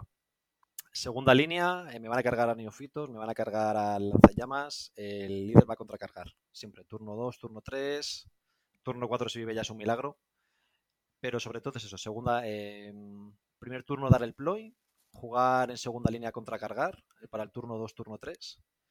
Y en turno 2, turno 3, pues o le dispararán y se morirá, porque todo el mundo le hace bastante focus, o contracargará y se llevará a alguien por delante y nada, aguantar lo máximo posible. Yo estoy con Skoki también en, la mayoría de partidas, eso, final de turno 2 eh, intento que no, pero turno 3 casi seguro, el líder debería estar, debería estar cargando, cargando a alguien, porque es, hace mucho más daño de lo que aparenta. Ah, y creo que es un, recurso que no hay que menospreciar. Pero sí que es cierto que es una unidad de, de contracarga más que una unidad de carga. Lo que no puedes hacer es que te lo carguen, porque si te lo cargan y no tienes iniciativa, tienes 8 vidas y vas a palmar. Una cosa que me gusta mucho es que eh, en muchas cosas coincidís, pero a la vez en muchas cosas eh, tenéis opiniones diferentes. Y generalmente con otras facciones, cuando hemos hecho los Faction Focus, se ha ido viendo que cada jugador eh, juega de una forma bastante parecida, pero en este caso eh, veo un poco, bueno, eh, algunas diferencias de opinión que me gusta mucho y que pienso que hace muy interesante esta facción. Es que yo pienso que también es una de las virtudes que tiene el culto, que no hay que jugarlo siempre exactamente igual, porque es un poco lo que también lo que comentaba Marco Escu. Eh, según lo que te vaya saliendo, eh, puedes tener más afinidad con ciertas minis o no. Por ejemplo, si no te sale nada del franco, puedes jugar sin el francotirador y a lo mejor puedes hacer ciertas cosas con el locus, incluso a élite. O sea, es decir, puedes tener bastantes, bastantes movimientos diferentes lo cual creo, creo que está bastante bien y yo eso lo he visto muy divertido, por ejemplo, en Mirrors, de jugar contra, contra otras personas, por ejemplo, mi última partida, un Mirror fue contra Cefi, y jugábamos totalmente diferente. Teníamos muchas cosas en común, lo típico, la típica mirada de eh, yo sé lo que tú sabes y tú sabes lo que yo sé. Entonces, intentas no hacer incluso lo típico que haces y buscas otras formas de llegar al final al mismo, al mismo objetivo. Entonces creo que eso es bastante, bastante bueno con, con culto, que no... Hay muchos jugadores buenos, pero no tienes por qué ser mimético. Un, un saludo y un abrazo bien enorme para Cefi, que también le está dando dura a Windblade y es muy grande. Em, yo os quería preguntar también un poco por las tácticas que os gusta más jugar con esta facción, porque las hemos ido repitiendo varias veces. Em, ¿Cuál es la mejor táctica para vosotros? ¿Cómo basáis un poco esto de las tácticas? Marc, tú antes has eh, dicho muy por encima un poco tu rotación. Eh, Escu, Lupas, ¿vosotros eh, cómo lo hacéis? Bueno, eh, yo suelo jugar turno 1, pues, como, hemos comentado antes, la de oscurecimiento en caso de que sea necesario, que normalmente a mí sí me parece necesaria, porque me da mucho más control en mi despliegue. Eh, luego, a ver, estoy mirando aquí. Eh, plan meticuloso suele ser para turno 3, normalmente, turno 3, turno 4, según como tenga la jugada y la iniciativa. Pero ese suele ser los turnos en los que lo suelo jugar. Y luego hay una que no hemos comentado nada y me parece súper interesante, cada vez la juego mucho más, que es la de Wraithing Ingress, la de hacer el butrón, que da una opción ilimitada de jugadas, ya sea con granadas, locus, keller. eh, bueno, o sea, me parece. pues, además, es una que el rival nunca se la espera. Una aclaración, esta del Everything Ingress es la de que puedes cruzar por terreno, ¿no? Sí, es, eh, haces como un agujero en, en un terreno que tenga de grosor máximo 1. Y esto Haces, es para el... haces- haces una puerta, Laza, a todos los efectos. Pero esto, lo que yo no sabía, y me pareció muy curioso, es que es para el resto de la partida, ¿no? Cuando lo pones. Sí, Claro, y lo bueno Sí. es que tú puedes cruzarlo, pero el rival no. Además, o sea, ya eso es. doblemente bueno. Entonces, eh, muchas veces eh, escenografías de Octarius o cosas así, eh, claro, tienes el, el típico neofito que ha salido en hiding, que se ha puesto en conceal, tú tienes la iniciativa y tú tienes el control. Utilizas la táctica, te abres una puerta que el rival piensa que la está bloqueando, pero de repente apareces en el otro lado y está todo el mundo apelotonado. Entonces, claro, te da un- una cantidad de opciones. Yo lo he llegado a utilizar incluso para abrirme en despliegues que son muy cerrados, Hmm. eh, con la escenografía de- del Imperium, pues nada, me hago un agujero y tengo otra salida. O sea, y me- así por lo menos no tengo un cuello de botella. Sí que se puede bloquear, ¿no? O sea, igual que una puerta puedes bloquearla, si yo te pongo una miniatura detrás de, tu, sí, sí. de tu butrón, no Debería por ahí ni de coña, claro. Por ejemplo, el, el hachero de, de legionarios es, es un problema. Porque al final, si entre la puerta de Octarius y que hagas un butrón, pues el rango de dos que tiene te bloquea bastante, por ejemplo. Sí, al final eh, es una habilidad que mola mucho para condicionar, sobre todo si a lo mejor el rival no tiene un conocimiento 100% del culto. El que te bloquee una puerta y salirle al lado en plan surprise, eso esa cara esa cara es para verla. Oh, hay que decirlo bien eso a lo Dexter. Surprise, motherfucker. Sí, sí, pero, pero además es que totalmente, que es como, pues quédate en la puerta que salgo yo ya por, por esta esquina, que esta chapa que he levantado aquí en el suelo. Cuando se cierra Y- una puerta, se abre una ventana para Whiplash. Totalmente, Es que- no, no, totalmente. Es que es súper temático, tío. Yo lo he llegado a utilizar incluso para ponérselo en, un- en una barricada o un terreno de esos ligeros atravesables para ganar esas dos pulgadas de movimiento y poder puntuar el. Creo que era un. Un capturar rehén o algo por el estilo. En plan, es ¿Puedes que necesito, terreno ligero? necesito estas dos pulgadas para llegar hasta ahí y poder puntuar esto. Quiero decir que es súper, súper versátil. ¿Puedes hacerlo en terreno ligero? Sí, sí, sí. Eh, sí, son, el único requisito es que sea una, un- una pieza de terreno de menos de un, de un triángulo de ancho. Vale. Eso es. Eso es. Es incluso la típica carga que te están midiendo del locus para empalmar. Que dices, bueno, eh, tiene la barricada, son dos, entonces son siete, ya no llega, y de repente tienes iniciativa, o no. Y dices, vale, pues eh, hago el botón aquí en la barricada y ahora con la carga sí te llego. Y te voy a empalmar con el locus y te voy a hacer un roll dip, así por la cara. Eso es. Y al final siempre, por eso siempre es bueno tener un CP ahí interesante o, o que pueda, o sea, que puedas dar una sorpresa, ¿sabes? Que no tengas siempre siempre el tema del oscurecido, siempre lo básico, que al final, quieras o no, eh, todo jugador ya, ya empieza a conocer bastante esas tácticas y muchas veces se, se prepara antes de la partida para ellas. Entonces, de vez en cuando dar una sorpresa así, creo que es bastante interesante. Este es de, la- de las que menos uso en realidad, porque es, no porque sea mala, sino porque es la más situacional. Pero cuando la usas es, es muy, muy buena, es muy chula. Sí. Hablando de situacional, un questioning loyalty, ¿la habéis usado alguna vez? Porque tiene pinta de ser muy guay, pero difícil de poder triggear. Igual, muy raramente, y tienes que, y tienes que setupearlo. Tienes que preparártela para poder hacerla. No es, un- no es una que puedes hacer casualmente, es algo que tienes que prácticamente baitear. En plan, "Mm, mira, pues está este tío aquí y casualmente detrás hay un, hay un neófito en Engage. Es difícil, pero se puede utilizar, sí. A mí me ha pasado, yo creo que solo la he hecho dos veces, pero porque me he preparado para ello. Pero es muy bonito. O sea, a mí el rollo Winnie Houston y Kevin Costner me encanta. O sea, eso de que se te tire, que se te tire en medio el neófito y la carga y veas al otro que dice, joder, voy a cargar un neófito al final. Y dices tú, sí, ahí está. Y me parece precioso. O sea, es algo que, que hay que hacerlo una vez en la vida con, con culto. Yo creo que es la típica táctica que si eres capaz, o sea, que te pone ya a un nivel excelente, ¿no? O sea, si, si eres capaz de, al menos tienes que ir mucho rato con el, porque es una táctica, lo que decís, ¿no? Que requiere mucha preparación. Entonces, es una táctica que tiene que ir todo el rato en tu pensamiento, en plan de, bueno, si me carga aquí hago esto, si me carga aquí hago esto, si me carga Sí. aquí hago esto, ¿no? Mm. Sí. Entonces, bueno, es, es muy difícil que salga, pero si sale lo que dice Lupas, es preciosa, pero preciosa. Yo sí que, por ejemplo, sí que la empecé a dar uso porque en la liga mercenaria de TTS, jugando contra Guille, contra Tiránidos, de repente me hizo la típica jugada de me cargó al Keller Morph con... ¿Cómo era? Eh, con el Tyrannid Warrior, que va moviendo dash, luego cambia de con Seal Engage, tal, bueno, que me cargó el Kelemorph y me lo mató directamente.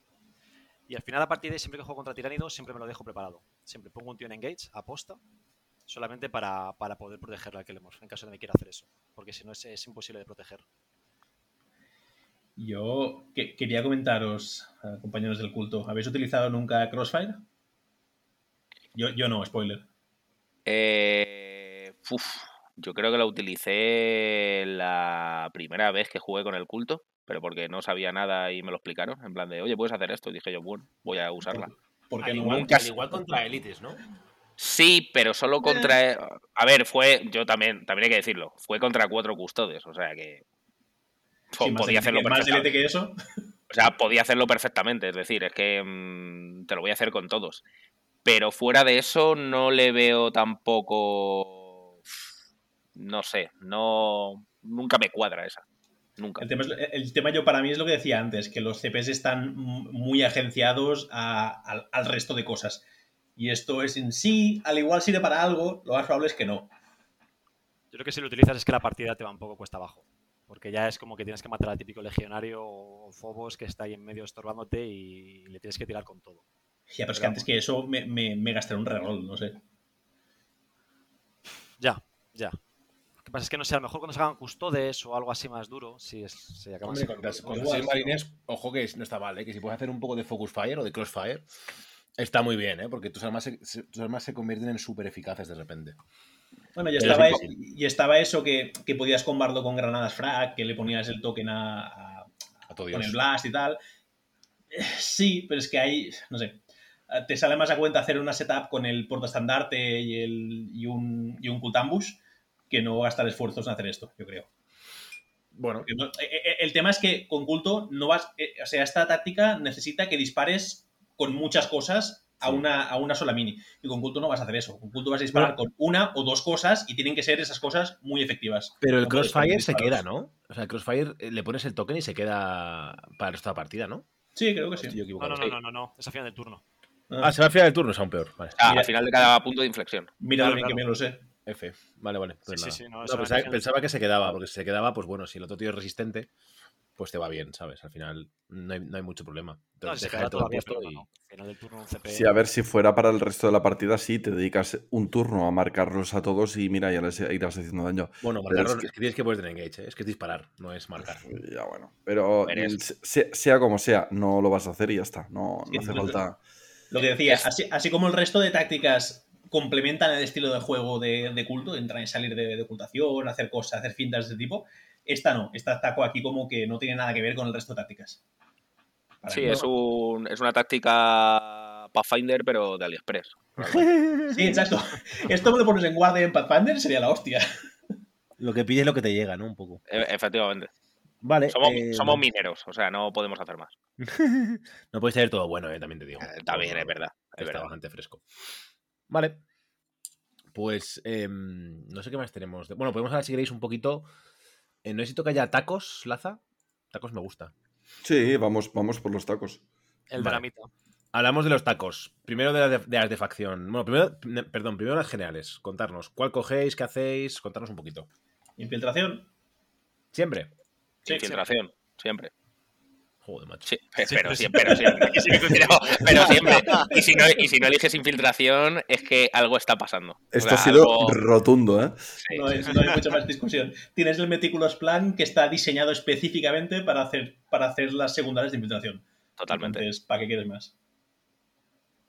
Sí, yo sí que probé, pero no, es que no, no hay color. O sea, es que mi infiltración va bastante bien. El problema que son las de Es, facción. que es como jugar drama- Seek and Destroy con comandos. Lo puedes hacer, pero también puedes jugar infiltración, que es mejor. Pero no deberías. ¿no? ¿Quién querría jugar? ¿Qué, qué putada si una facción solo tuviera Seek and Destroy, eh? Vaya, Sería una lástima, ¿eh? Sí, estaría mal, estaría mal, pues toma, toma. Qué caída, Toma del ya. Bueno. En fin. Em, vale. Y entonces, vale, jugáis infiltración. ¿Jugáis alguna taco propia? Sí. Yo, yo solo una. Juego la de. eh, es que no me sé ni los nombres. Nowhere, de- nowhere Unreachable. Sí, La, de, la del token. Nowhere la de-. La del Baby Yoda, que lo ponga más de 6 Baby de.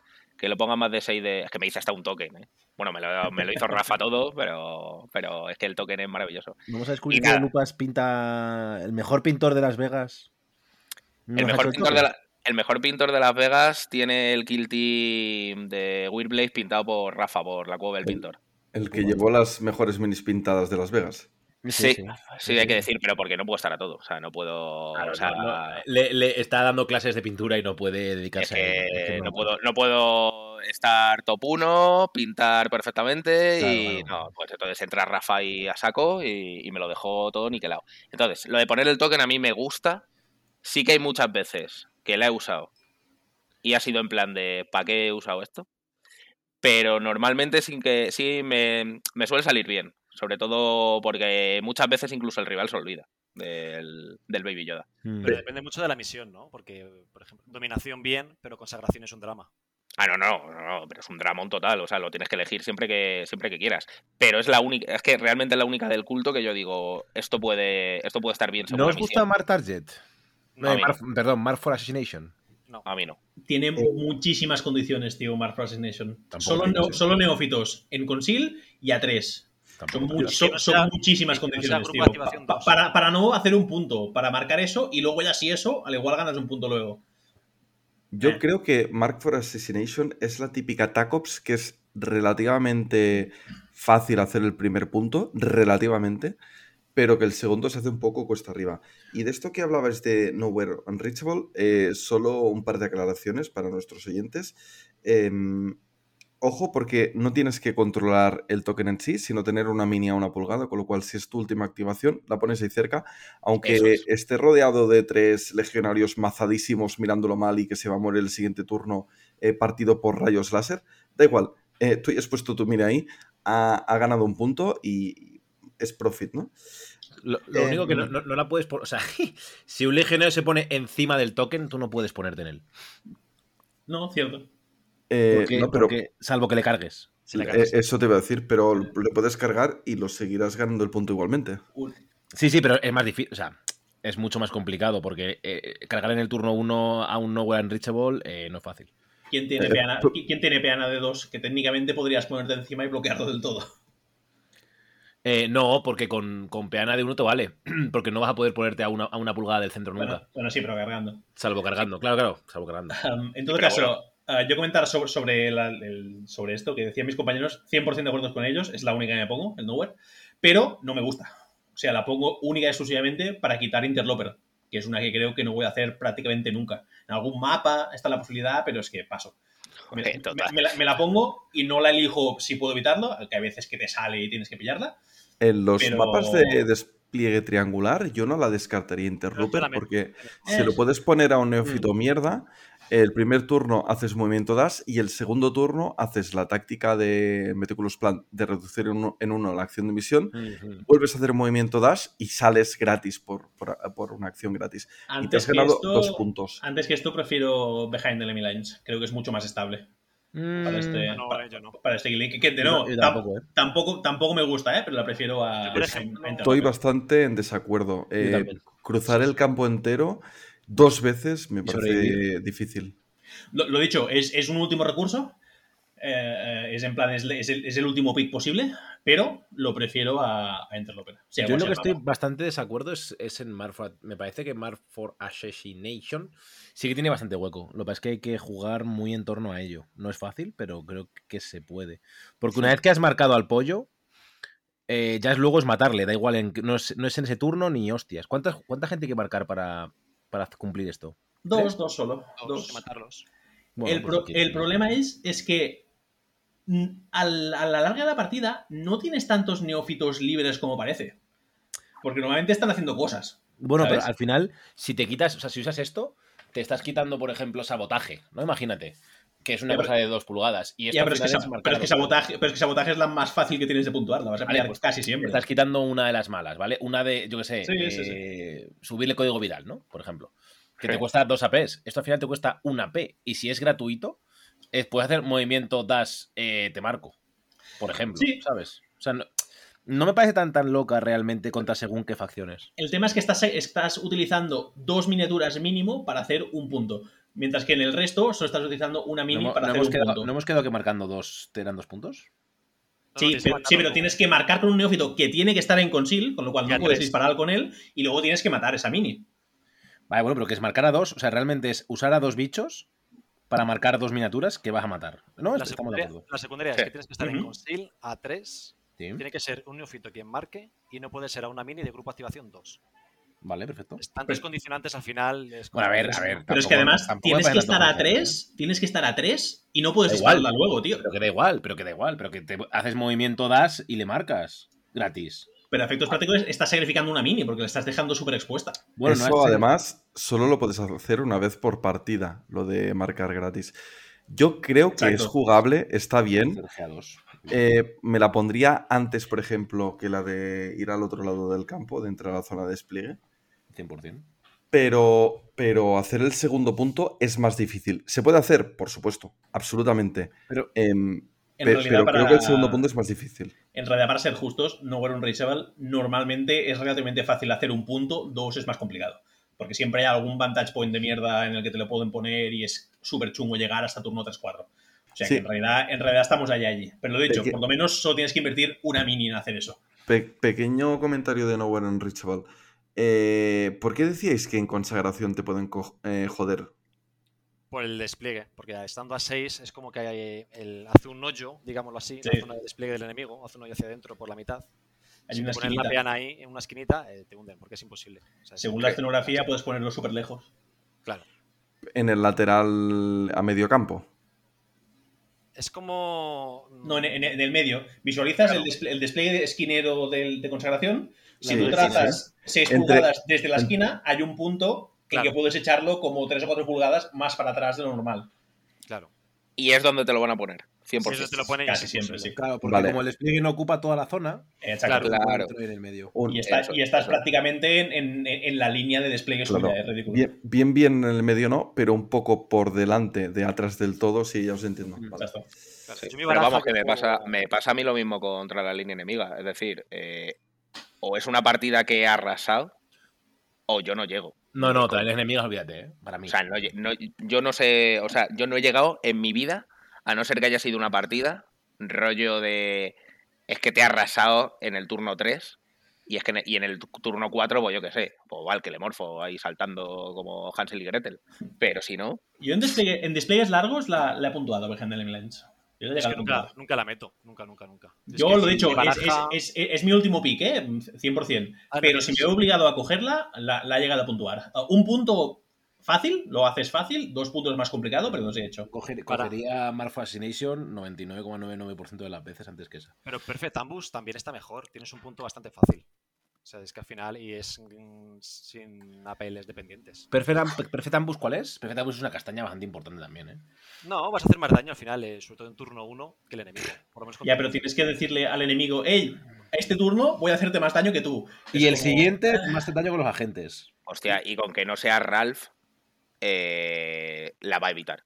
Turno Sí. 1 yo lo veo bastante fácil, ¿eh? Hacer. O sea, no, yo no tengo Eh, eh. En todo caso, se, se puede hacer, ¿eh? El tema es que no quiero estar. eh, no quiero tener que forzar la máquina. En plan, no, es que tengo que hacer daño ese turno, si no, no puntúo. Quiero hacer daño cuando vea que es oportuno hacerlo, ¿sabes? Por- por- me, me condiciona mucho. Creo que estaréis de acuerdo en que esta es la fase más crítica que tenemos como Wimblade. O sea, elegir las secundarias. Es donde la facción flaquea. Para mí, ¿eh? Sí, 100%. Yo no es, es un momento bastante crítico. Y sobre todo, el tema que hablabais de, de Perfect Ambush es que en última instancia vas a depender de los dados, no, no vas a depender de cómo es el Correcto. despliegue o de ti mismo. Entonces, para mí, la devalúa muchísimo. Sí. Eh, yo no estoy de acuerdo con lo de vuestras secundarias, ¿eh? Yo creo que de hecho que tenéis un taco de secundarias bastante potable. Sobre todo viendo lo que hay por ahí. O sea, quiero decir, tenéis una secundaria que es bastante buena, que es la de Nowhere Unreachable, que es muy buena. Creo que infravaloráis lo buena que es Mark for Assassination. Y creo que Infiltración es un taco bastante bueno. O sea que creo que a nivel de secundarias eh, estáis bastante, bastante ok. No, yo te prometo que la voy a probar. O sea, yo voy a probar. Yo todo lo que dice ahí lo pruebo. Pero. Joder. Hay que, hay que prepararse para ella, ¿eh? Hay que prepararse Es para que, ella. es que ese es el problema. Yo Yo voy a puedo decir, comentar- Ace, no, no, Nowhere no es fácil de puntuar ni de lejos, de verdad. Bueno, venga, compararla con las tres de legionarios, compararla No, con las tres de corsarios, compararla Sí, con. sí. O sea, pero es, no tan estoy- fácil, tan- es tan fácil de puntuar un punto como la, la mejor de guardia, por ejemplo. O sea que es, es fácil. Hostia, no Bueno, digo de guardia seguridad. precisamente, precisamente ese, es- ese es un muy mal ejemplo, tío, porque guardia, Claro. las, la- las tácticas que le puedes elegir de guardia son la hostia todas, tío. No es verdad. Pero estoy borrachos todos o qué? Dos de, dos de tres las pondrás No. prácticamente siempre, tío. No. No es verdad, no es verdad. Y cada cuanto más juega guardia, pe- más ves que se puntúa menos. O sea, quiero decir, la de la táctica 1, la buena, la de controlar más que el otro, en cuanto el otro se empieza a saber jugar, te empiezan, empieza a ser complicada, ¿vale? No, no dificilísima, esa es la buena. La de morir más, muchas veces te ocurre, y esto ocurre a menudo, más a menudo de lo que parece, que el otro se te ha muerto más. Y entonces estás completamente frito.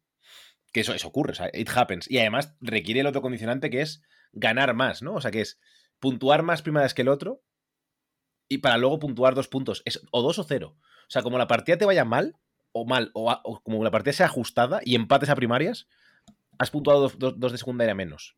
Joder, pero es con una la mierda enorme. gran cantidad de minis que tiene Guardia Veterana. Da igual, pero es ganar más. Si, si el otro se ha muerto más, Pero que, quiere decir, quiere decir tienes- que has ganado la partida igualmente. pero que tienes que puntuar más, prim- más primadas que el otro. Que ese es el gran sí, drama. sí, sí, pero si puntúas cero porque no has matado más, eh, o sea, porque no te han matado más, porque el otro se ha muerto más, quiere decir que has ganado la partida igualmente porque lo has No. destrozado. No tiene por qué, no tiene por qué ser así.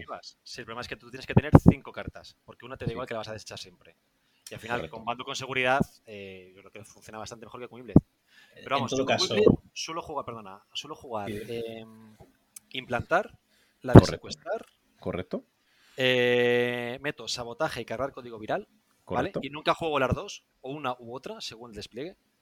En dominación, por ejemplo, cargar código viral está bastante bien, o en otras, pues sabotaje. Eh, más, más, más. Meto Nowhere Unreachable y yo meto Perfect Ambush. Probaré la otra, ¿vale? Lo probaré. Me Yo comprometo ahí. 100% metía la otra, ¿eh? 100%. O sea, Luego, por ejemplo, despliegues triangulares, eh, me quito Perfect Ambush y meto Interlooper. Por ejemplo, si es un despliegue triangular contra Guardia Veterana, por ejemplo, que tiene muchas minis, que la de secuestrar, bueno, ni fu ni fa, pues a lo mejor Interlooper sí que me cuadra bastante bien. Me lo veo bastante factible. Voy a perder una mini igualmente y a lo mejor me es más fácil de puntuar. De, hecho, contra facciones que son particularmente rápidas o contra facciones que creas que. depende del despliegue, ¿no? Dominación, por ejemplo. Es bastante fácil. Sigo pensando en Mark for Assassination, ¿vale? Es bastante fácil puntuar Mark for Assassination. Porque es ponerte a 3 en turno 1 con el tío que sale en Concil, con el tío que sale del ambush eh, y marcar. Y ya está. Pero tienes, que pero tienes que ponerte a tres. Pero que no es tan loco en dominación ponerte a 3, Mark. Que sales a 6. Sí, es que no es tan loco, sí. ¿eh? Y en Sí, muchas y, y en, y en bastante misiones es, es parecido, ¿eh? O sea, no es no es súper, súper, súper, súper loco. O sea, que, que, que poder hacerse, hacerse puede hacer, pero no es ni de lejos una buena, una buena tacop. Pero es que las tacos, o sea, es muy difícil, o sea, tener tacos buenas, eh, hay muy poca gente que tiene tacos que son, que dices, madre mía, esto es casi automático. Véase arlequines, véase fobos. El resto Sí. del mundo tenemos tacos complicadas, o tienen tacos complicadas. O sea, yo qué sé, mira cualquier taco, mira, mira de Corsarios, mira de Heretic, mira de Guardia Traidora, mira de, o sea, que, que es que probablemente a nivel de tacos de secundarias estéis en el top 3 o 4, ¿eh? Y no estoy, y no estoy, y no estoy de broma, ¿eh? Y yo creo que Yo creo que no, ¿eh? Yo creo que no. 100%. Por lo que he oído de jugadores eh, internacionales, se habla de que Winblade es de las facciones más sólidas a la hora de puntuar secundarias y que casi siempre tendrían que hacer 5 o 6 puntos. Cosa que a mí me ha sorprendido porque no lo tengo tan, tan, tan claro. Bueno, porque juegas con infiltración y tienes el, el perfect plan que te permite ju- jugar infiltración muy bien. Yo lo que, lo que decía Esco, también estoy, más o menos mi, mi, mi lección es similar, es en plan, siempre que puedo eh, implantar, eh, capturar rehén, eh, luego sabotaje prácticamente siempre antes que, antes que código viral, depende mucho del mapa, por supuesto, Sí, pero claro, si, el ma- sí, si sí. el mapa, si el mapa es bueno, siempre sabotaje. Uh, y luego, si no me da más la vida, el Nowhere Unreachable, que es. O sea, para mí el Nowhere Unreachable es mejor que la peor del mazo de, de infiltración. Pero, no, pero para mí no es, una, no es una buena táctica. Raramente consigo puntuar los dos puntos con el, con el Nowhere. Bueno, es muy interesante. En todo caso, que, que ya incluso Sí. hemos hablado de, de la versatilidad de esta facción, ¿no? Y que ya incluso en, en- nos hemos no atascado, ¿no? Pero estamos hablando ya de, de diferentes opciones con TACOPS. Ya quiere decir que, bueno, que al menos tienen interés, ¿no? Por ejemplo, yo la, hay una secundaria de guardia veterana que es que ni la miro, o sea, no sé ni cuál es. La 3, es que no sé cuál es. O sea, sinceramente, pff, ni puta idea. Y con, con, con novicias pasa un poco lo mismo. Hay una secundaria que es que no sé ni cuál es. O sea, ni, ni, ni no sé ni me importa. La de que explotas en el punto, pues no sé ni de qué va. La La verdad. 3 de Guardia Veterana era la de eh, morir más y puntuar. No, más. la 1 es la 1, la que digo. La de estar a, tienes que tener más operativos a 6 de tu despliegue, pero también del suyo, y a su puta madre. Esa es creo que era buena contra élite. No sé si ahora no. valdrá la pena. Sigue siendo una mierda. Sigue siendo una mierda. Pero yo soy Muy patata para Guardia Veterana, ¿eh? O sea, lo que tú digas, sí. Sigue siendo muy, muy, muy complicado. Es que, sigue siendo- es que tienes que llegar a 6 sin haber explotado y tener más minas. Es muy difícil. Súper difícil.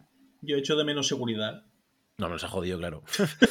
Ahora sí, infiltración es muy buen taco, ¿eh? O sea, Sí, pues, sí. realmente no Sí, es, yo qué sé, Seek and Destroy, ¿sabes? O sea, Y lo, y, y lo dicho, creo que comba muy bien con, con, con el resto de, de cualidades del Team. Creo que está. Sí, le pega muy bien. muy bien a la facción. No, le pega, le pega un montón, es muy de culto. Sí, sí, sí. Eh, yo la verdad es que no me quejo o sea, en cuanto a esto, porque es que mínimo muy fácil hacer cuatro secundarias sin prácticamente no hay que ser una meba, ¿sabes? O sea, yo creo que es que es fácil, es fácil hacer según qué cosas y sobre todo hay muchas veces que ves la mesa y dices, vale, tengo dos seguro y esto va a ser bastante fácil. O sea que yo, yo ahí no me quejo. Yo creo que yo creo que tenemos bastante suerte en eso. sí, sí, yo también lo sé, no lo creo. Vamos a cambiar un poco de tema. Hemos hablado mucho del estilo de juego que tiene cada uno y un poco de las cosas que hacéis. creo que habéis comentado varios truquillos que tenéis que usáis o vuestras jugadas así que son muy efectivas. Eh, ¿Nos hemos dejado alguna? ¿Hay alguna jugada que digáis, pues mira, esto suele funcionar muy bien o esto coma muy bien con esto? Pu, pu, pu, pu. Yo hablaría incluso un poco del estandarte, que no sé cómo lo jugáis vosotros. A mí me parece interesante. Yo lo suelo jugar bastante agresivo, eh, turno 2, turno 3 para controlar, sobre todo contra guardia o, o cosas de dos APLs. Eh, utilizar la opción del estandarte de S más 1 me ha dado bastantes puntos. Más que dejando, pastoreando al láser de minería o alguno, yo lo juego bastante agresivo. A lo mejor en turno 1, si veo un tiro muy claro, le dejo ahí apoyando al, al tirador, pero eh, enseguida lo lanzo hacia adelante. No, no sea, importa perderlo. Más que agresivo a la hora de hacer que eh, se consiga más daño, sino más agresivo a la hora de moverlo hacia adelante, ¿no? Para mí agresivo es echarlo hacia adelante, o sea, a la picadora. Y entonces, eh, cuando... Claro, ya obligo al, al cliente de enfrente que tiene dos apeles, o un arlequín, por ejemplo, a, eh, o le igualo o le gano el punto a la hora de controlar. Entonces, eh, prácticamente su habilidad, turno uno y poco más. O sea, tiene que ser algo muy situacional para que se repita. Yo en este caso voy un poco a la contra. Es decir, yo casi siempre lo tengo, lo tengo potenciando a, a un láser de minería y que haga lo que tiene que hacer el láser de minería. Porque no es la primera vez que el láser de, de minería se dispara a los pies, ni será la última. Entonces, el conseguir un tiro repitiendo todo puede explicar bastantes cosas, sobre todo contra élite. Sea, contra élite es que condiciona una barbaridad. Más que, a ver, obviamente, cuando ya tienes que coger ese punto mortal porque estás ahí a últimos de partida, pues hombre, viene bien tener ahí tener ahí un icono clavado en el suelo. Pero si no, que haga el cántico del culto y que el láser de minería apunte un poco mejor. Es que incluso contra élite te podrías preparar para dárselo a varias miniaturas. Yo creo que el Sí. sniper, el sniper podría ser muy interesante pudiendo repetir todos los dados porque puedes buscar mucho ese letal 5 más para hacer mortales. Sí, yo eso lo he hecho, ¿eh? Yo lo he hecho muchas veces de, de decir, vale, repito, repito esto. No, no, pero impactas a esto y yo, ya, ya, pero es que estoy buscando, estoy buscando el 5. Estoy de pesca, señores. Sí, sí, estoy buscando el Eso- 5 y las tres mortales, te digo yo que te las comes. Y creo que vale bastante. El bufo La- las 3 estandarte- o las 6 o las 9, ¿no? O las 9 o, o como tengas suerte, quita la miniatura directamente. El bufo del estandarte funciona pasándolo de, engage- de Conceal Engage, ¿eh? O sea, no es solamente dando el bufo. Sí, sí, claro, claro. Es, es- es eso, que con el sniper eh, está complicado porque muchas veces lo vas a querer disparar en conceal para no exponerlo. Depende. Dep- lo que hemos dicho antes, al final, Ya, depende de ya. cuándo de la partida, contra qué. Si te llevas con un. Al final del día, si te llevas con un, a un marine por delante, crees que te lo puedes llevar, con un disparo de este amable caballero, eh, absolutamente worth, ¿sabes? Completamente worth it y siempre lo puedes volver a, a conseguir. Eso es. Ya, pero el sniper va a dos más. O sea, que al final, si lo pasas de engage a conceal, da igual que tengas el estandarte porque es lo mismo. No, Al no, final no, puedes no, repetir no, más no. buscando el letal, si quieres. Claro, por eso es, claro, Esa eso, es la justo, jugada. eso es justo lo que estamos hablando. Contra- al final, a lo mejor aciertas todo, tienes dos doses y dices tú, pues mira, ah, me la voy a jugar porque Sí, lo mismo saco a un la 5 y viene. A ver si efectivamente. claro. Sí. Contra legionarios, por ejemplo, eh, esto es tremendo. Que, Oh, pero vamos. que quizás sacas dos estreses 4 y no te sirve de nada. Pero contra legionarios de Nargel, si consigues sacar esos críticos extra, es una gran diferencia. Sí. Sí, porque son aspiradoras de balas y te da igual lo que tengas. Entonces necesitas cualquier cosa que, que pueda meter, pues tres mortales más, pues no sé qué, pues tal. Pues, vamos, Necesitas tiene críticos. El tema está en Totalmente. que necesitas críticos. Contra Críticos y heridas mortales es una eso fiesta. es, Totalmente. es. Son las dos cosas que más daño le hacen al- a los legionarios con bastante diferencia. Y que no todas las facciones tienen, claro, por otro lado. ¿Y que no tenéis más trucos aquí para compartir con, con la gente? Se lo guardan estos, estos cultistas. No, no, pero no, o sea, no es guardarlos. O sea, yo es lo que he dicho antes. O sea, yo estoy ahora mismo haciendo mucho, mucho bite. O sea, me gustan las tácticas ahora de bite, de, de poner a gente ahí a pecho descubierto, que el otro se engorile y de repente poner una barricada en medio y decirle, surprise, hala, ahora te vas a comer, ahora a comer un tirito. Eh, esas cosas me divierten un montón. O sea, últimamente ya juego cosas en plan, bueno, depende también de la situación. Hay veces que tienes que jugar, pues, es- no, no, es que tengo que ganar esto por lo que sea, o tienes un torneo de equipos, o vete tú a saber. Pero si no, me mola, me mola la diversión. Voy a Soy contar hijo. yo una de las mías, va. Eh, me gusta mucho, me atrae mucho. eh, pegar con el láser de este loco, el láser minería, no el otro, el sísmico. Me gusta mucho el sísmico, ¿eh? Sí, Ostras, siempre. Pensaba que ibas a decir algo de una táctica de marcar y matar. No, no, ya hemos, ya hemos quedado que eso es mierda. Eso, es lo- eso ya lo hemos establecido. Eh, para los jugadores que aún no, aún no han visto la luz del culto. Yo creo que en algún momento la verán, no hay ningún problema. O sea, ya volveremos a hablar con ellos y dirán, pues, oye, yo la he probado y ahora ya. Bueno, eh, el caso. eh, el sísmico, el láser de minería, aún sin, repe- sin repetir, repitiendo ya es la, la- la hostia, ¿vale? Pero eh, de, con, a larga distancia tira un cerro dados, el hijo puta, que Sí. son seis, que son todos. ¿Cuántos dados? Sí. Eh, están muy muy bien si puedes aprovechar para disparar algo que esté, que haya activado y que el otro. O sea, si lo activas y disparas algo que está en un punto y ya activado, eh, es muy posible que metas el stun, porque son seis dados. Entonces, al final el- creo que son como un 70 o un 80% de posibilidades, es una barbaridad. Em, si consigues ese stun, ya luego solo tienes que llegar con un neófito random a controlar el punto, ¿no? O si es un arlequín, se lo quitas, o bueno, jugar con ese stun me parece súper interesante porque es muy fácil de conseguir. eh, y a veces nos engoilamos más con matar algo que, que, que que aún no ha activado para que no active y tal. Pero con ese tío justo me parece bastante, bastante fresco el poder disparar y. Y eso, bueno, y que, y que no. Que, da una PL, básicamente, vamos. Como un comms, pero a la inversa. A mí me gusta mucho también el, el Sismic. El stun ese es muy, es muy cañero, sobre todo contra, contra hordas, que hay la remota posibilidad de, de que pilles a dos con el, con el Blast 1. Sí. O, si no- o si más no está la presión ahí, en plan, no puedes poner dos tíos detrás de una trinchera porque te vas a comer el stun. Y en si bien en general la, la matemática es en plan, el, el mejor estado en el que puede estar un enemigo es muerto, porque antes que stuneado es preferible que esté muerto, pero en este caso, solo por la posibilidad de, de darle a dos, vale la pena ese stun. Y aparte, que, que una, a un guardia, al igual lo matas igualmente, ¿eh? son seis dados que meten dos, dos de daño. Puedes matarlo fácil, o Es- si no matarlo, dejarlo a, a nada. Es complicado, ¿eh? Porque es una. Al final del día es una frag. eh, porque es dos- daño 2-3, ¿no? O 2-2 o algo así. Dos, Dos, dos, dos, dos. pero son seis dados. Da igual, ataque, pero son muchísimos. Son seis dados que te van a entrar en torno a cuatro, siendo majo, ¿vale? Él te va a salvar uno por cobertura, máximo te van a entrar tres, y ya con esos tres, aunque entre todo, no te van a poder matar nunca, jamás de los jamases, Son- porque son, son- seis de daño. Seis más has dejado estuneado y, y Sí, herido. sí, sí, vale, pero tú estás hablando de matar. Es Bueno, muy sí. difícil, con ese arma particular, a esa distancia, ojo, que luego en corta distancia es Jesús, ¿eh? Pero a larga distancia es súper difícil matar. Está hecho para que sea muy, muy complicado matar. Pero, claro, que, que puede llegar a pasar y, y a veces la, la Sí. matemática entre el, entre el Heavy Stuber y este es en plan, con el Heavy Stuber probablemente vas a matar, pero este al igual no matas, pero tienes la posibilidad de darle a dos y una miniatura herida y estuneada, por lo menos durante un turno, es como si estuviera muerta, a efectos prácticos, porque Sí, no va a hacer nada. que- que si mi abuela tuviera ruedas, Mark sería una bicicleta. Pero eh, no, no es el caso. El tema está en que, por ejemplo, eh, lo bueno del Stuber es que tiene sisles. Entonces es bastante probable que con la emboscada del culto repitas un montón de dados. No solo. Porque al final, repitiendo unos y repitiendo una cara, repites un buen puñado de dados. Daño, daño 3-4, que bastante es. bien contra Es eh, que- esas heridas.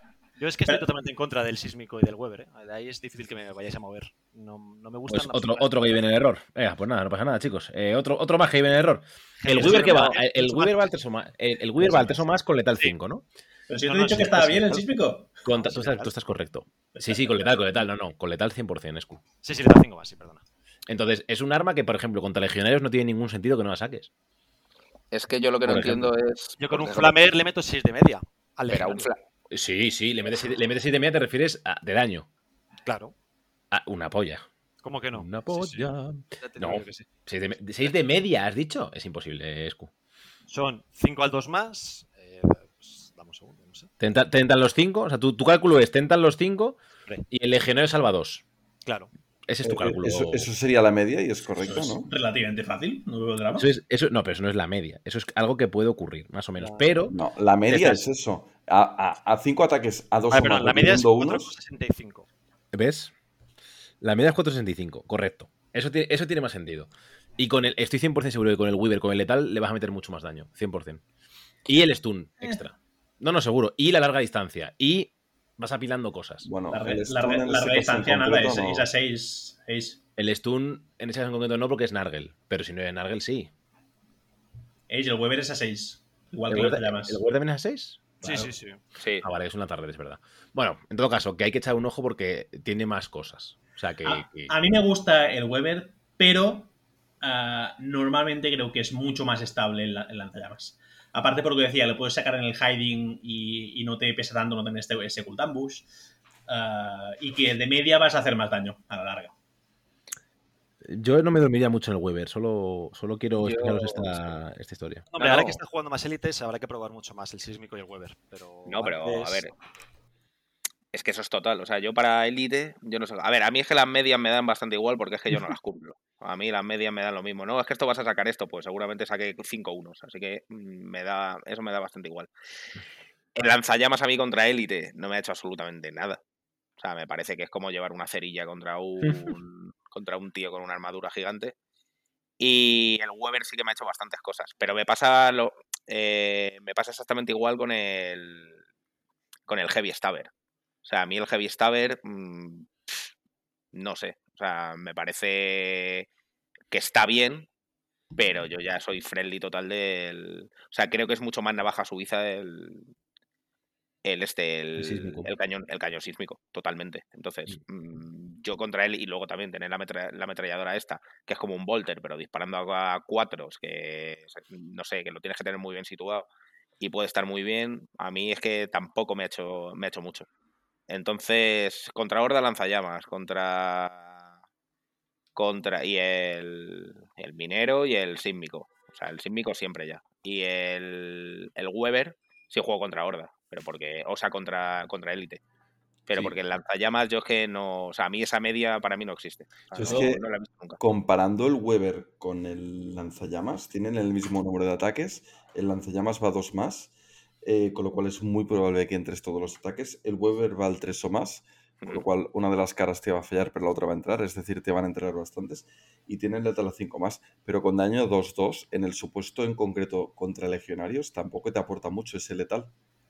El- No, pero el- sí. el pero yo no, pero es que no es para matar. O sea, yo no lo uso para matar. O sea, Pero el- quiero, el, pero quiero el stun. Te aporta el stun, salvo que legionarios no- se tiren Argel, que entonces le da igual. Bueno, claro, entonces le da igual. Pero O- que por en ejemplo, cuenta. por ejemplo, contra habilidades, contra gente del tipo retengo dos dados en defensa, dos dados normales, véase Rustolkers. Es que hay, hay facciones que como no las vemos, sudamos de ellas, pero existen. Sí, Eh, no, no. Hunter Clade existe. Entonces, contra ese tipo de facciones sí que hay que darle una vuelta. El, el hecho de tener críticos está muy bien. Y encima, esa gente sí que no es inmune al stun. Entonces, contra esa facción particular es bastante potente. Contra novicias, por ejemplo, es bastante potente. Porque tiene. Es, a novicias al final, tirándole dados a la cara, es muy posible que te lo salven tres y le entren, yo que sé, cuatro de daño o tres de daño y se rían en tu cara. Pero si tiene que salvar, a- salvar críticos, ya le duele mucho más a novicias. Pero mucho, mucho, mucho más. Y, y el stun le duele mucho a novicias. Eso es. Y, y así con muchas más cosas, ¿no? Contra mid-range, yo casi seguro que jugaría el Weaver. Contra Corsarios, Novicias, eh, Hunter Clade, eh, esta peña, eh, ¿cómo se llaman los hechiceros? Eh, Warcoven. Contra esa peña seguro que jugaría el Weaver. Pero bueno, que es de nuevo mi opinión. Y por, ejemplo, quitarle a un hechicero una PL, eres Jesús. O sea, de repente eres Dios, ¿sabes? Entonces, bueno, eh, y porque te permite, de nuevo, te permite volver a fullear, a fullear entre comillas, a hacer la táctica de te has quedado en este punto, piensas que estás seguro, salgo con el Weber, te pego un tiro en la cara y ahora el punto es mío. Entonces, bueno, eh, tiene, tiene aplicaciones, solo quiero decir que tiene aplicaciones interesantes, ¿vale? Que el lanzallamas también me gusta mucho, también condiciona mucho y contra hordas lo jugaría sin dudar, pero el Weaver es interesante, simplemente. ¿Te gusta el lanzallamas, seis? Vamos a ver. Yo, si tengo que No. aclararlo, si tengo que aclararlo en el programa, lo hago, no tengo ningún problema. Vamos a ver. El lanzallamas no te das está cuenta mal. que te lo vamos a preguntar cada programa, ¿no? No pasa nada. El lanzallamas no está mal si el que lo lleva es eh, un tío que, pues eso, que está ciego a todos los efectos. Si lo lleva un tío que dispara al 4 más y es un lanzallamas, no está mal, porque al dar 2 o más, pues bueno. Ahora bien, si es un marine, pues lo en el 90% de las ocasiones ya no digo al 100% porque me da miedo. Porque igual mañana sabe una facción que es vulnerable al, fuego y me tengo que callar, ¿no? Pero al 90% de las veces no, no lo vas a querer usar, básicamente. En fin, al tema, eh, estoy de acuerdo. A, mí el, el lanzallamas me suele dar mucho más buen resultado Weber. Lo he jugado bastante, ¿eh? porque lo tengo, los tengo mantados y lo, he llegado a jugar. Pero el que sí que estoy 100% de acuerdo que me gusta más que el. Me gusta más el Sismic que el Heavy Stuber. Es, si más no es más divertido. Yo soy más de Heavy Gunner. Me parece mucho más estable con el Sisless. No sé. eh, a lo mejor puedo estar equivocado, ¿eh? no digo que no, pero no, no sé. De momento me gusta más el daño que, que me propone. Ah, verás, ver- verás la luz, Escu, no te preocupes. Eh, tú Bueno, bueno, síguete, poniendo, síguete poniendo Kill Team Mercenarios y a la siguiente le ganas al Talais ese que es un paquete. No te preocupes. A la siguiente, a Eh, la siguiente. y mm, vale, pues eso. ¿cómo, hablamos si queréis del equipo? Bueno, si queréis, antes del equipo, de las misiones favorables. Bueno. ¿Qué, qué misiones os gusta hablar? ¿O prefieres hablar del equipo, Laza? Cuéntame. Yo, yo cerraría equipo, ya vamos con los tres últimos temas que van un poco cogidos de la manga. Ah, contanos sobre el equipo. ¿Qué cogéis? ¿Qué dejéis de coger? Granadas y cuerdas. Granadas y cuerdas. ¿Qué más quieres? Eh, granadas, cuerdas y Spotlight. Yo he empezado a utilizar el, el Spotlight, eh, lo que de hecho comentaba antes con el hiding, poner uno con el hiding en, en mapas muy concretos y en pairings muy concretos y ni tan mal. Yo, desde que existen los Fobos, lo tengo bastante en cuenta. Eh, sí, sí. Sí, contra los Fobos va a coger un espacio, pero me parece complicado sacarle rédito. Habrá que sacarlo, ¿eh? 100% seguro contra Fobos, pero... Sí, no, no. O sea, eso hay que sacarlo. Bueno, eh, luego tenemos un cuchillo que le podemos poner a un neófito un cuchillo que es basura. Todo lo que hay es basura ya. Es que no hay nada. Es tío. Eh, es que no hay- no hay tiene nada decente. A mí me encantaría tener más objetos y variar, pero no. Eh, cuerdas, las dos granadas. Vale, y si por lo que sea, no sabemos, ¿eh? Eh, si al final es cierto el nerfeo de eh, los aquellos objetos que tengan. que sean granadas, básicamente que sean granadas. Que tengan el. De hecho, el, el nerfeo en teoría es aquel objeto que tenga indirecto. Pasa a tener limitado, limitado eh, el, el- el más este, ¿no? Que solo se puede equipar a una miniatura. ¿Qué Eh, limitado, te estás complicando. Lo que sea limitado. Bueno, no es. no, Pues- eso es, vale. Una, una granada de cada, 5 puntos, Spotlight, 6, 7, 8 puntos y dos cuerdas. Y yo, Joder, No hay me más. has leído la, me has leído la mente. Es que no, no es que te he leído antes, es que no hay más opciones. yo- Yo un día voy a poner un cuchillo por las jajas. A ver que un neófito hay que. Antes que el alguien cuchillo, El, el tali- cuerdas. el talismán ah, es la mierda, pero las muy malas, pero es que el cuchillo no vale de nada, tío. Ya, pero por las jajas. Ya. Y de perdidos al río. el A ver, si pasa eso, pues al final vas a tener dos granadas. Eso ¿Qué, está claro. ¿Qué estadísticas tiene el cuchillo? Cuatro Ah, ataques Cuatro ataques al 4 más, 2, 3. contra orcos no es descabellado, ¿eh? El cuchillo. Contra cosas que tenga así que sean de ataque. O sea, contra guardia traidora igual no te dan mal, ¿no? Pero, chicos, No. pero, pero es, pero es que el perfil normal es un ataque menos. O sea, es lo mismo, pero un ataque menos. Ya, pero te permite, te, te permite buscar mejores parries. O sea, es un cuchillo Claro. defensivo, digamos. Pero Sí, sí. 4 más, ¿eh? A mí Cuatro más, me motiva mucho. Ojo, ojo, que si sales de la emboscada de culto, reroleas, eh, cuidadito. Ulala. Pero y lo bonito que es matar de un culatazo. Ya, eso es verdad que lo, lo pierdes, lo pierdes. Puedes equiparte cuchillos en todos los neófitos e ir a por los Tau. A cuchillo. No sé. A ver, no son cuchillo de Drukari, ¿no? Pero bueno, oye, yo qué sé, que nunca se sabe. Entonces, entonces no los quiero. No sé, pero es verdad que es un, va a ser un poco mierda. Para, de hecho, Wyrmblade con esta pseudo nerfeo, que se habla que igual no existe, ¿eh? o sea, que igual es todo mentira. Y nos hemos tragado el bite de, de Glass Hat Death y para adelante. Pero si ocurriera o ocurriese, creo que Wyrmblade es particularmente uno de los más afectados. Simplemente por esto, porque no tiene una opción B. O sea, no, no. es- bueno, pues te comes esto y. Y disfrute, eh, disfrútelo, señor. Lo mismo hacemos cosas locas de repente. A ver si se nos ocurre el. Bueno, ya, ya usáis la linterna, que hace unos meses era como esto es imposible. O sea, que bueno. Sí, contra Fobos Sí, es que sí. incluso dos linternas, no es descabellado, ¿eh? Sí. Yo contra Fobos meto dos linternas. De hecho, si, se, si, se- si llegase a pasar esto, creo que donde más sufriríamos es contra hordas. Porque contra hordas te va bien eh, spamear cra- frags y, y para adelante. Pero contra élites creo que estaríamos un poco allá allí. Porque el Blasting Charge es una mierda. O sea, haces daño, pero tampoco muchísimo. Entonces tampoco creo que vaya a ser la, la gran pérdida.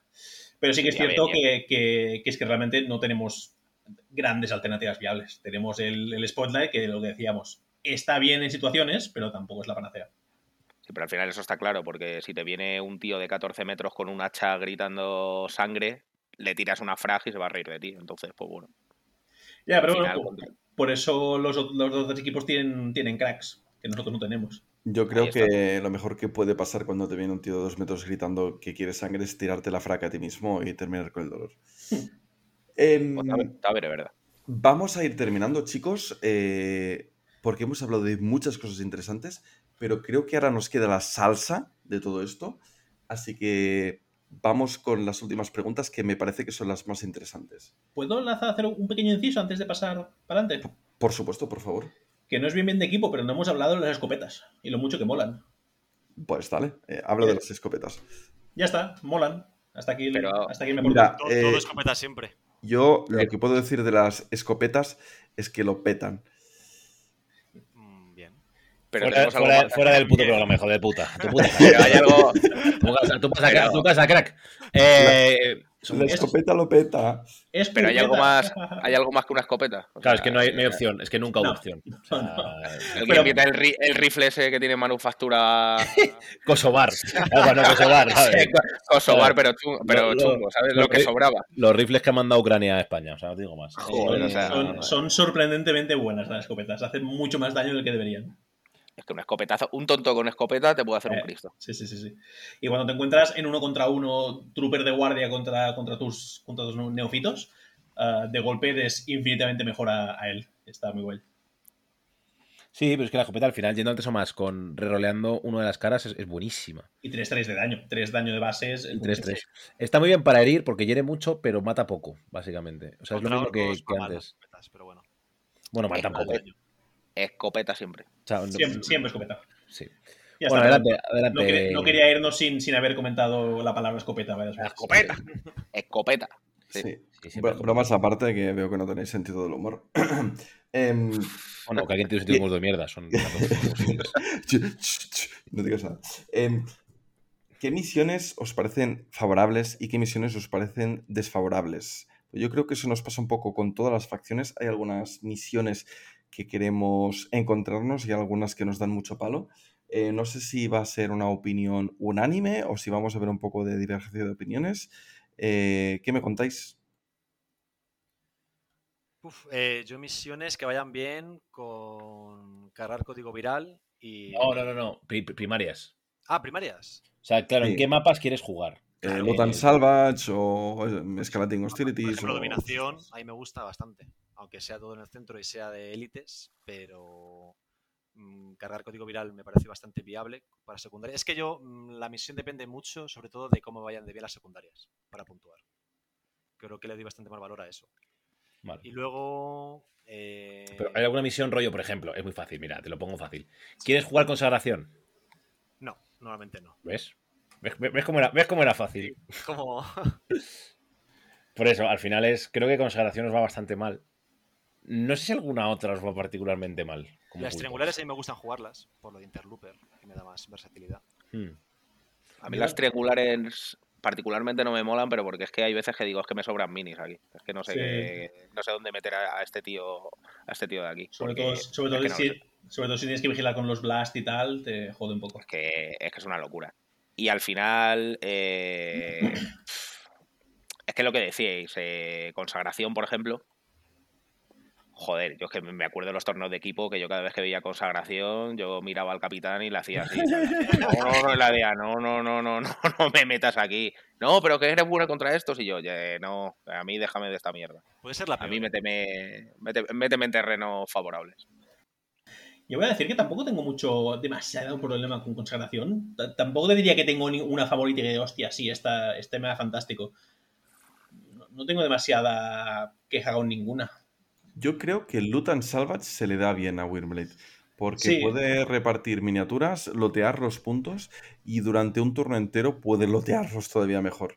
Cuantos Depende más puntos de control, mejor irás porque es una horda. O sea que en, en general eso lo tienes ahí. Luta Sabas contra Guardia no me mola, por ejemplo, porque Guardia va a puntuar mejor que yo. Hmm. el principio. Depen- bueno, dependerá. Al final depende, porque luego en el, siguiente- en el turno 2 puedes entrar a escopetazo limpio.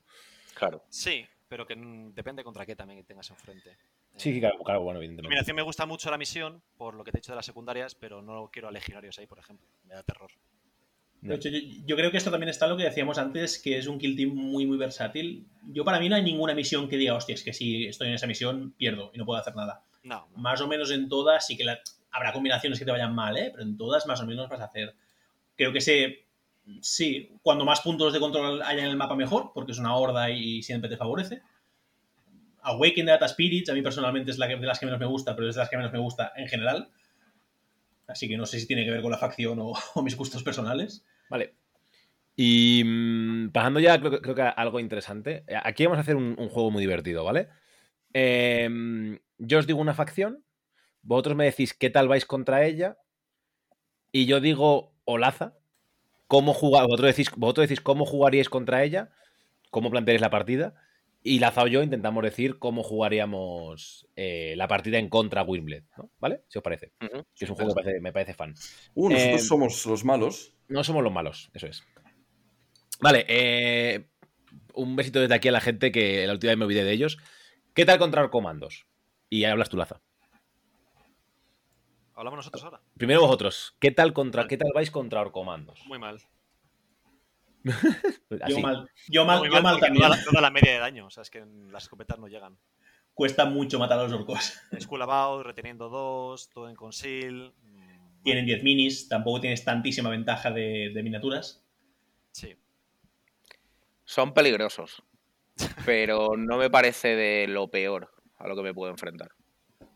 O sea, también difiero mucho de del jugador. O sea, como el jugador sea la hostia con orcos, eh, uf, cuidado. Vale, vamos, a- Pero- vamos a hacer un ranking, ¿vale? Si os parece. Pongo comandos de momento los primeros porque no hay otros, ¿vale? Vale. De Yo dificultad creo- de ganar.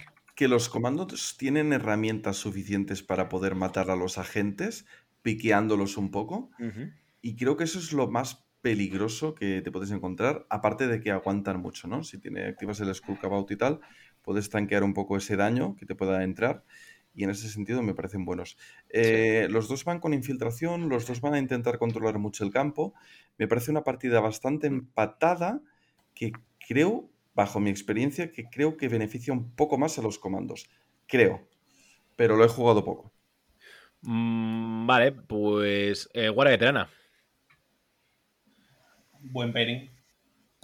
Tiene favorable. Para vosotros. O sea, buen Menos favorable de lo que Sí. pensamos. Pero favorable. Sí, a mí me gusta. Se lo digan a Miquele. A mí, a mí me gusta. A mí me parece un pairing súper súper favorable. Tenemos muchísimas herramientas. Si pasa el hipotético en granadas, al igual un poco menos, pero tenemos muchos blasts, Igual. tenemos... Da igual. Sí, exacto. Tenemos mejores tropas de línea, tenemos ah, más o menos el mismo nivel de, de amenazas de disparo y tenemos dos agentes que ellos no pueden hacer nada al respecto. Tenemos. Y que si, y si quieres, no te disparan. Y Claro. si quieres no te disparan. Y tenéis el turno 1, básicamente. Yo creo Sí, que una cosa muy importante es que Guardia Veterana tiene más miniaturas y tiene muchas amenazas, con lo cual puede jugar a tener el tempo de la partida y de golpe se encuentra que en este pairing en concreto no puede tener el tempo de la partida, como mínimo en turno 1 y probablemente en turno 2 también, porque la cosa ya se ha decantado un poco. Y creo que por eso el pairing es tan, marca- tan marcado hacia Wyrblade. Yo aquí sí que quiero comentar una cosa, que es lo que hago con Guardia Veterana, que es que siempre me cojo barricada. Porque mm, Guardia Veterana normalmente va a querer infiltración. Entonces, al cogerme yo la barricada, le doy la iniciativa y así le igualo el número de activaciones. Entonces le quito el tiempo. Le quito el tiempo de la. Lo- el único problema de eso es que él te mate una, él te mate una miniatura por el camino que no hay activado. Si yo No lo hago bien, debería. no debería. No tiene cuerdas, es casi imposible. Bueno, el spotter dice un par de cosas al respecto, pero vale, ok. Sí. Eh, Bueno, sí, claro. A ver. Bueno, claro, o sea, me refiero que no es tan fácil ocultar todo de guardia. Pero que sí, que sí, entiendo, que entiendo lo que decís, ¿eh? O sea, que... A ver, está bien, pero cuida, cuidado con la veterana también, ¿eh? Darle la iniciativa al oponente en general mola. Sí, sobre todo en primer, sobre todo en primer turno, que es la única vez que te lo puedes plantear, porque el resto... Sí, sí, en primer turno. Vale, a mí yo estoy de Eh, acuerdo, ¿eh? Sea, yo con... Perdona. Es- eso, eso- no, no, que eso te iba a preguntar. Digo, por Eh, favor, la evidencia de, de Guardia Veterana que hable. Yo creo que sufres, sobre todo sufres porque te ti- tienen bastante fácil de negarte las tácticas de misión. Por otro lado, em, tienes mucho control de campo que ellos no pueden tener y tienen que andar con mucho, bastante ojo, porque si exponen mucho a sus agentes, eh, bueno, cualquiera de tus armas explota a un agente.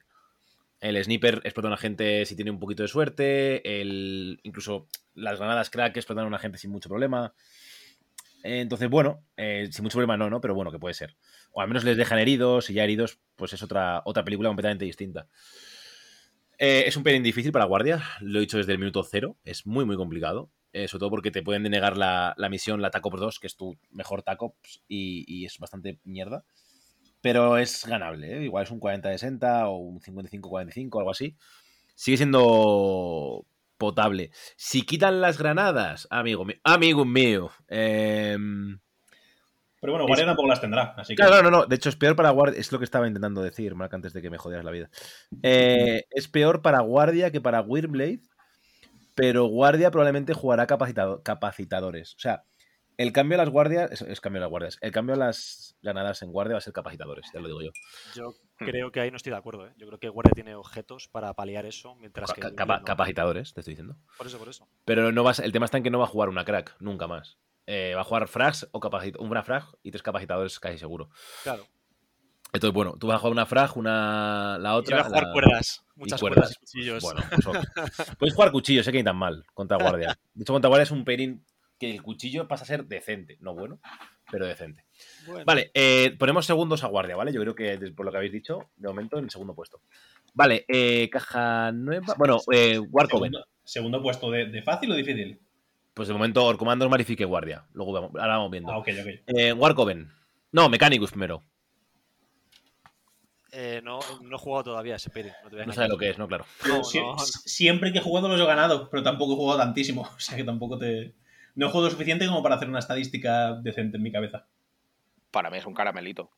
O sea, el Mechanicus, con que tengas cuidado con el que te quita oscurecimiento, ya está. Lo demás es, es cuestión de que muera. Ya está. Yo creo que si juegas bien los Rustalkers, eh, se lo puedes contar a los agentes y a partir de ahí la cosa se puede poner fea. Sobre todo con la carga con rango extra, pegar dos veces, eh, puedes dar un susto y puedes girar la partida. No obstante, les faltan herramientas. Sí. Y los tienen muy controlados a los Rustalkers. Pero vamos, yo creo que es una partida mucho de encararla a mm, esconderte el turno 1, posicionarte, prepararte bien y el turno 2 intentar, intentar hacer magia. 100% de acuerdo. Creo que es, es una partida difícil para, para Clado, como casi todas, de momento. Sí. ¿Dónde pondréis a Clado entonces? Debajo de guardia, ¿no? Quizá. De momento. sí, sí, sí. Vale, eh, Warcoven. Es, es un buen pairing, creo también. Tienes que ir con cuidado con los blast, pero si consigues ocultarte bien y tal, o le- y separarte bien, ah, creo que puedes matar a los a los zangos antes de que te lleguen. Y luego tienes que, bueno, evitar a los hechiceros. Pero es, es factible. Yo creo que es favorable, pero tampoco te puedes despistar. Y si al final de las granadas las toquetean, hay que. va a ir a peor con los Zangor. Pero vamos, yo creo que favorable, un 60-40 o algo así sería. Sí, yo estoy de acuerdo. Yo si jugara Warcoven. Bueno, sí quieres decir tú algo, Laza, pero no sé si tienes algo de idea de Warcoven. Mm, muy básico. Yo si jugara Warcoven, creo que intentaría jugar mucho con el indirecto. Para intentar rascar a los neófitos que intentaran acercarse. Y dejar un poco más libres a los Sangors. Porque un Sangor al final, si un Sangor carga incluso a un. A un agente, se lo puede. le puede explicar un par de. un par de cuestiones, ¿no? Entonces. No sé, creo que es un pairing complicado para Warcoven. Creo que va a tener que jugar muy, muy, muy bien los hechiceros, jugar bastante defensivo, bastante cagey, que les gusta decir a los americanos en los primeros turnos. Pero creo que si lo consigue, en los turnos subsiguientes se les puede hacer bastante de noche al, al jugador Warcoven. Aún así, estoy de acuerdo con vosotros que creo que es un pairing malo. O sea, malo. Peor para, mm, para Coven que para, que para vosotros. ¿Dónde lo pondríais en la escala? ¿Por encima de guardia o por debajo? De Por detrás, por detrás de guardia. O sea, más difícil Sí. que guardia para mí. Más difícil Más que guardia. difícil que guardia. Para mí guardia es el, Para pairing, mí- es- es el pairing más fácil. De, lo- de Para toda mí la no. O sea, yo toda, de toda la lista, a- incluso de Sí. Clado y de. Y Bueno, de, no, no, y sin de- contar- Sin contar, claro, es que Hostia, cla- no. lo cuento. Ah, pero Madre sí. Estamos todos borrachos ya. El más fácil es Clado, eh, Warcoven, Guardia y Orcos. De momento. Vale, ¿y tú? ¿Y tú, Lupas? Desha- Deshace el empate. Yo por debajo de guardia, O sea, guardia y sin, vale. ninguna, Vale, vale. sin ninguna duda. Sea, Vale, pues tercero este Warcoven. Ok. eh, A ver, para poner un poco de contexto, Mark ha jugado sobre todo Guardia y, mm, y Wyrblade. Con lo cual, cuando juega con Wyrblade contra Guardia, lo tiene muy mamado y se le hace fácil. De hecho, me parece que has perdido una sola partida contra Guardia Mm. Veterana, Mark, de, pf, yo qué sé, 10, 15. Ni idea, pero son unas cuantas. Hmm. Pues en general, me, me- me- me- sí, tal vez es eso, ¿eh? Tal vez es que tengo la experiencia con ellos y me. No sé, me resulta más fácil de esto, pero para mí es, es un pairing que normalmente me. me, me- me es- Me es relativamente fácil, no sé. Muy probablemente por eso, porque lo tienes muy controlado. Es, es muy posible, es muy posible. Vale, más cosas. Eh, caja siguiente. Chalnaz. Eh, Pathfinder. Mal. Pues un dolor, pero como, como no hay otro. Yo aquí diré que es más fácil de lo que pensamos. O sea, no es tan difícil. 55 bueno, para. Tau, yo creo, a lo mejor. No tan difícil. Pues Es- no sé. explícate, por favor. Yo creo que al final cuando juegas con turno 1 en Conceal Oscurecimiento y ellos que tampoco tienen Blast, mm, creo que tienes tus opciones. Me Blast, tienen- Blast tienen, ¿eh? Te aviso. Bueno, a la granada, Blast. pero no Ah. a larga. Claro, Eh, Creo que al final, si ellos juegan muy en Engage, les puedes castigar bastante y según qué mapas, les puedes ganar. O sea, tampoco es tan tan complicado. No creo- digo que sea fácil, creo que vas mm, cuesta arriba, pero En mi experiencia personal, las granadas de Tau eh, tienen, tienen largo alcance. Se cruzan todo el puto mapa y te la tiran en la cara. Con el Monka, con el no sé qué, y el más Sí. tonto de su barrio. Tiene un rifle tras espectral que. De Puto la, Tau. la- la- la- la Es que última, la- partida que hice contra Tau fue, es que- fue muy interesante porque lo vi en plan. Porque el, el rival era muy bueno. Y en plan, me puso una si- situación de jaque total porque por el despliegue era en plan, en un sitio u otro tenía que agrupar a dos minis. Porque por, por el despliegue, no, sencillamente no, no me daba un despliegue estrecho y no podía ponerlas. Y tenía pues el granadero y dos tíos con granadas separados en, el, en su despliegue, de manera que fuese por donde fuese, una granada me la comía en torno a uno. En, en el, en el flanco en el que tuviese las minis agrupadas, me la iba a comer. Y no, hay- y no había nada que pudiera hacer al respecto. Vale, eh, Laza. Yo eh, lo he jugado bastantes veces este emparejamiento. Eh, creo que prácticamente todas las veces, excepto una, lo he ganado con Pathfinders a Wimblade. Ujú. Eh, sobre todo, me parece que Pathfinder tiene muchas herramientas para poder aprovechar un minúsculo error y poder cargarte un agente o dos rápidamente y sentenciar la partida. Aparte de que incluso aunque no tenga errores, puedes crear amenazas a las que no puedes responder, ya sea un despliegue rápido con el dron, ya sea eh, mover mucho con alguna miniatura y disparar a la cara, poner marcas para asegurar eh, daños. Eh, poner dos marcas a los agentes y que no tengan cobertura es enorme. Sí. Entonces, a mí me parece que en general es un emparejamiento más favorable hacia los Pathfinders. Pero si el mapa le va bien a Windblade y es un buen jugador de Windblade, creo que tiene ocasión de poder eh, ganar la partida, por supuesto. Hmm. Sí, también creo 60-40, algo así, quizá. Vale, eh, novicias, chicos.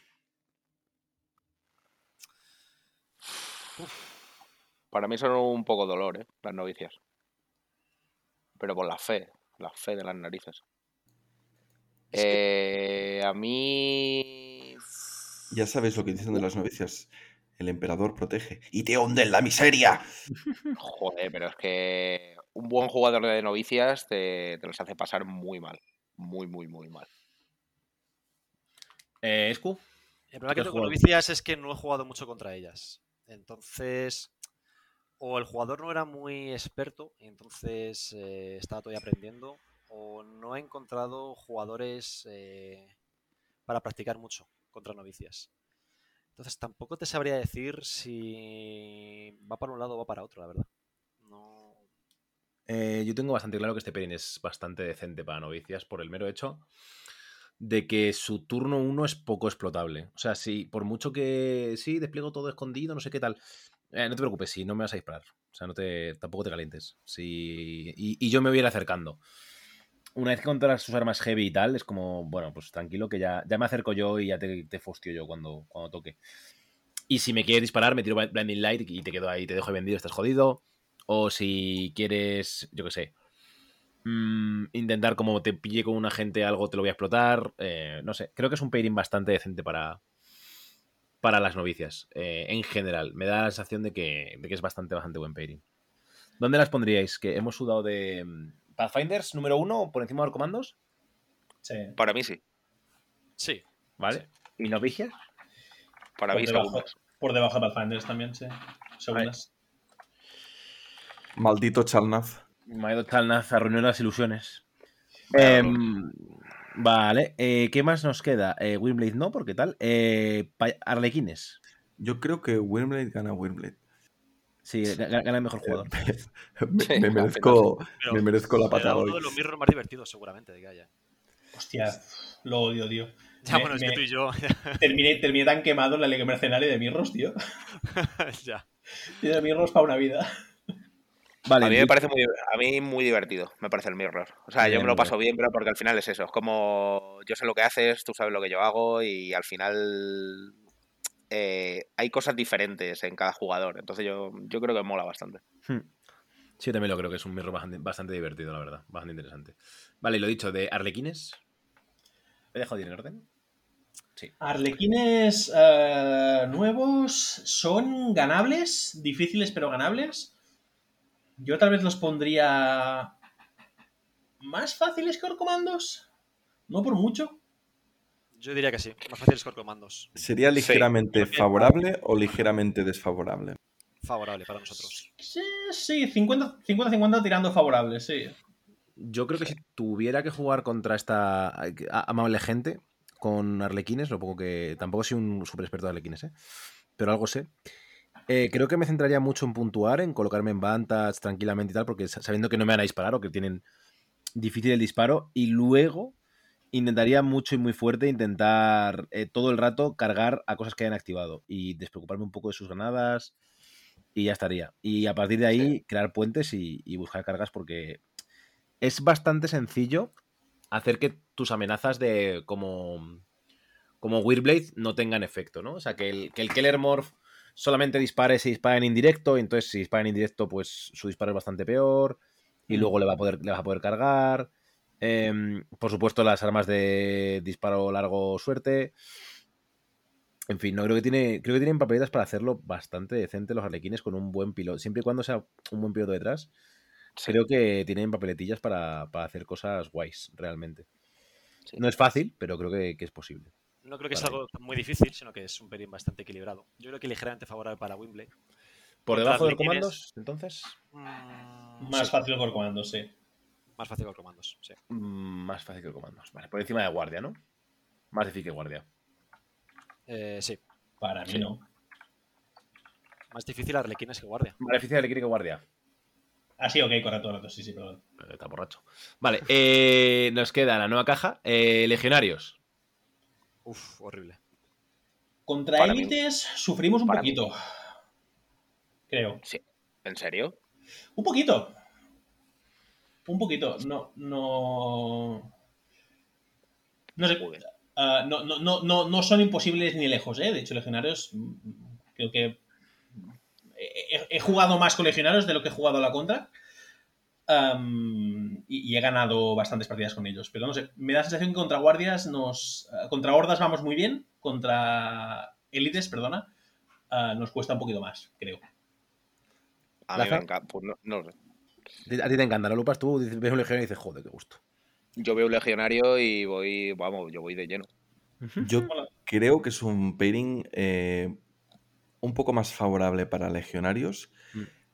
pero eh, tiene muchas armas, muchas amenazas Windblade y pueden sacarle partido y pueden ganar perfectamente la partida. Pero creo que mm, legionarios pone más presión en el campo y sobre todo aguantan lo suficiente como para poder atascarse en lo que pueden hacer o no hacer eh, Windblade. A mí también también me da la sensación ¿eh? que son un pelín superiores los legionarios. Pelín.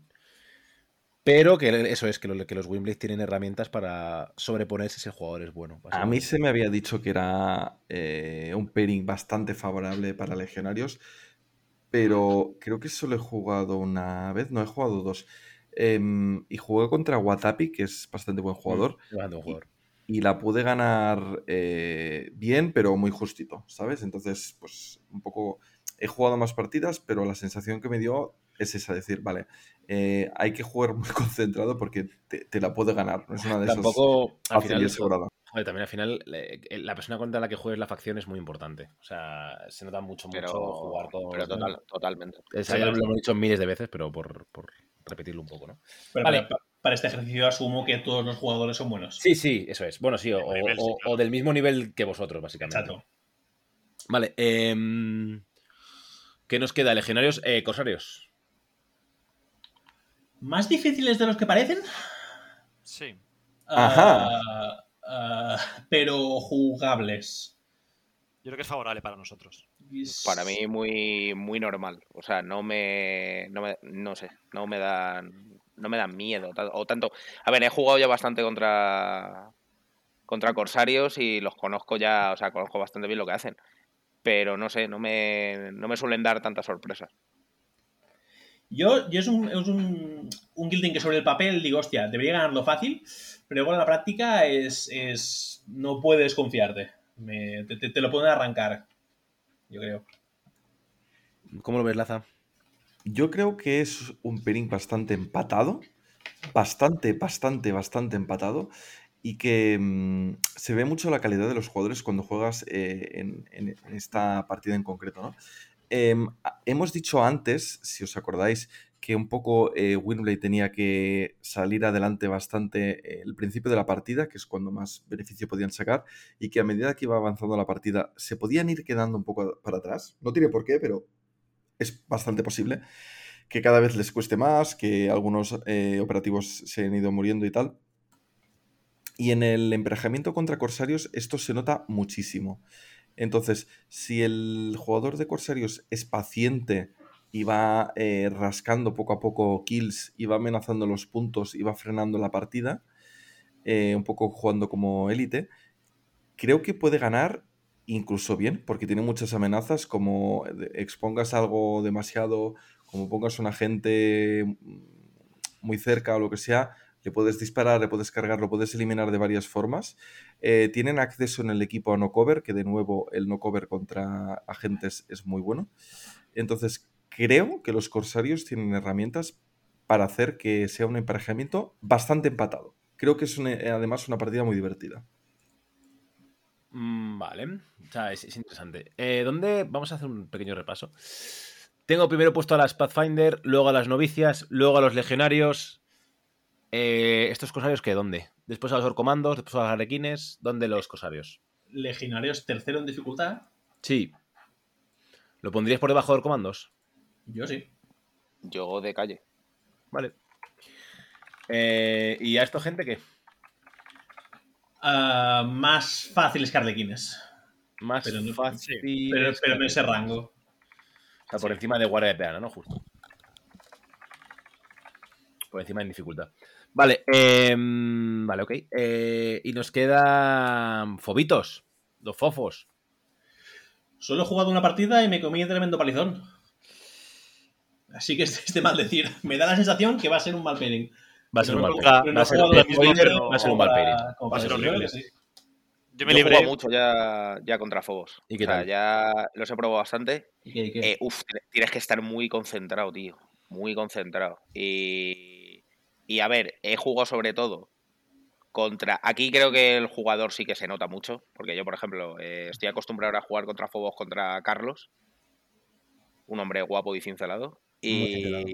muy cincelado. No, si todos jugamos Y joder. contra él, no te preocupes. Hicimos ronda de, el de equipos. Y es que. Uf, es que tienes que estar muy metido ahí. Yo le he hecho sudar, ¿eh? O sea, le he hecho sudar porque hay cosas que puedes hacer que, que, ojo, cuidado. Tienen que tener mucho cuidado con el Franco. El Marksman ya no está ahí tan. El humo muchas veces te, te la pela bastante. Pero. Uf, eh, tienes que estar muy metido ahí, ¿sabes? No puedes cometer el típico fallo de no, no, no, no. O sea, te pueden volar muy rápido. Y el médico da asco. O sea, el médico es lo más asqueroso que he visto en mi vida. Falta por ver, pero puede ser el peor Sí, pairing que tenemos, ¿eh? Tal vez. Al nivel de Tau, yo creo. Ta- Lo ta- pongo- tal, vez, Eh, tal vez más, fácil, más fácil que Tau. Entre Tau y Orcomandos, tal vez. Es que he contado, a mí Tau se me da bien. yo prefiero, o sea, yo prefiero enfrentarme a Fobos que a Tau, güey. Yo creo que también. Yo creo que también. Pero de hecho, no- solo, solo he jugado una, una vez, al igual dentro de un mes tengo otra opinión, ¿eh? Pero de ¿A, momento. no- a novicias o a fobos? ¿Qué preferís? Eh, prefiero novicias antes que Fobos. Eh, yo también, sí. Segundo Hostia, no, fobos. no lo sé. Vale, y por último Yo- queda guardia- perdón, Laza, dile. Yo creo que es muy importante en este emparejamiento y también con el de Corsarios que hablamos antes, la cobertura. Eh, si hay escenografía, por ejemplo, contra Fobos, que puedes esconder bien a tus agentes, por ejemplo, si puedes meter al Kellermorph dentro de una caseta de Octarius que no te van a hacer el Omniscrambler los Fobos y que tú al igual ganas iniciativa y sales y te petas a un, a un legionario o a dos, que eso ya sería la hostia. Supongo que sería bastante difícil de que pudiera pasar, pero bueno.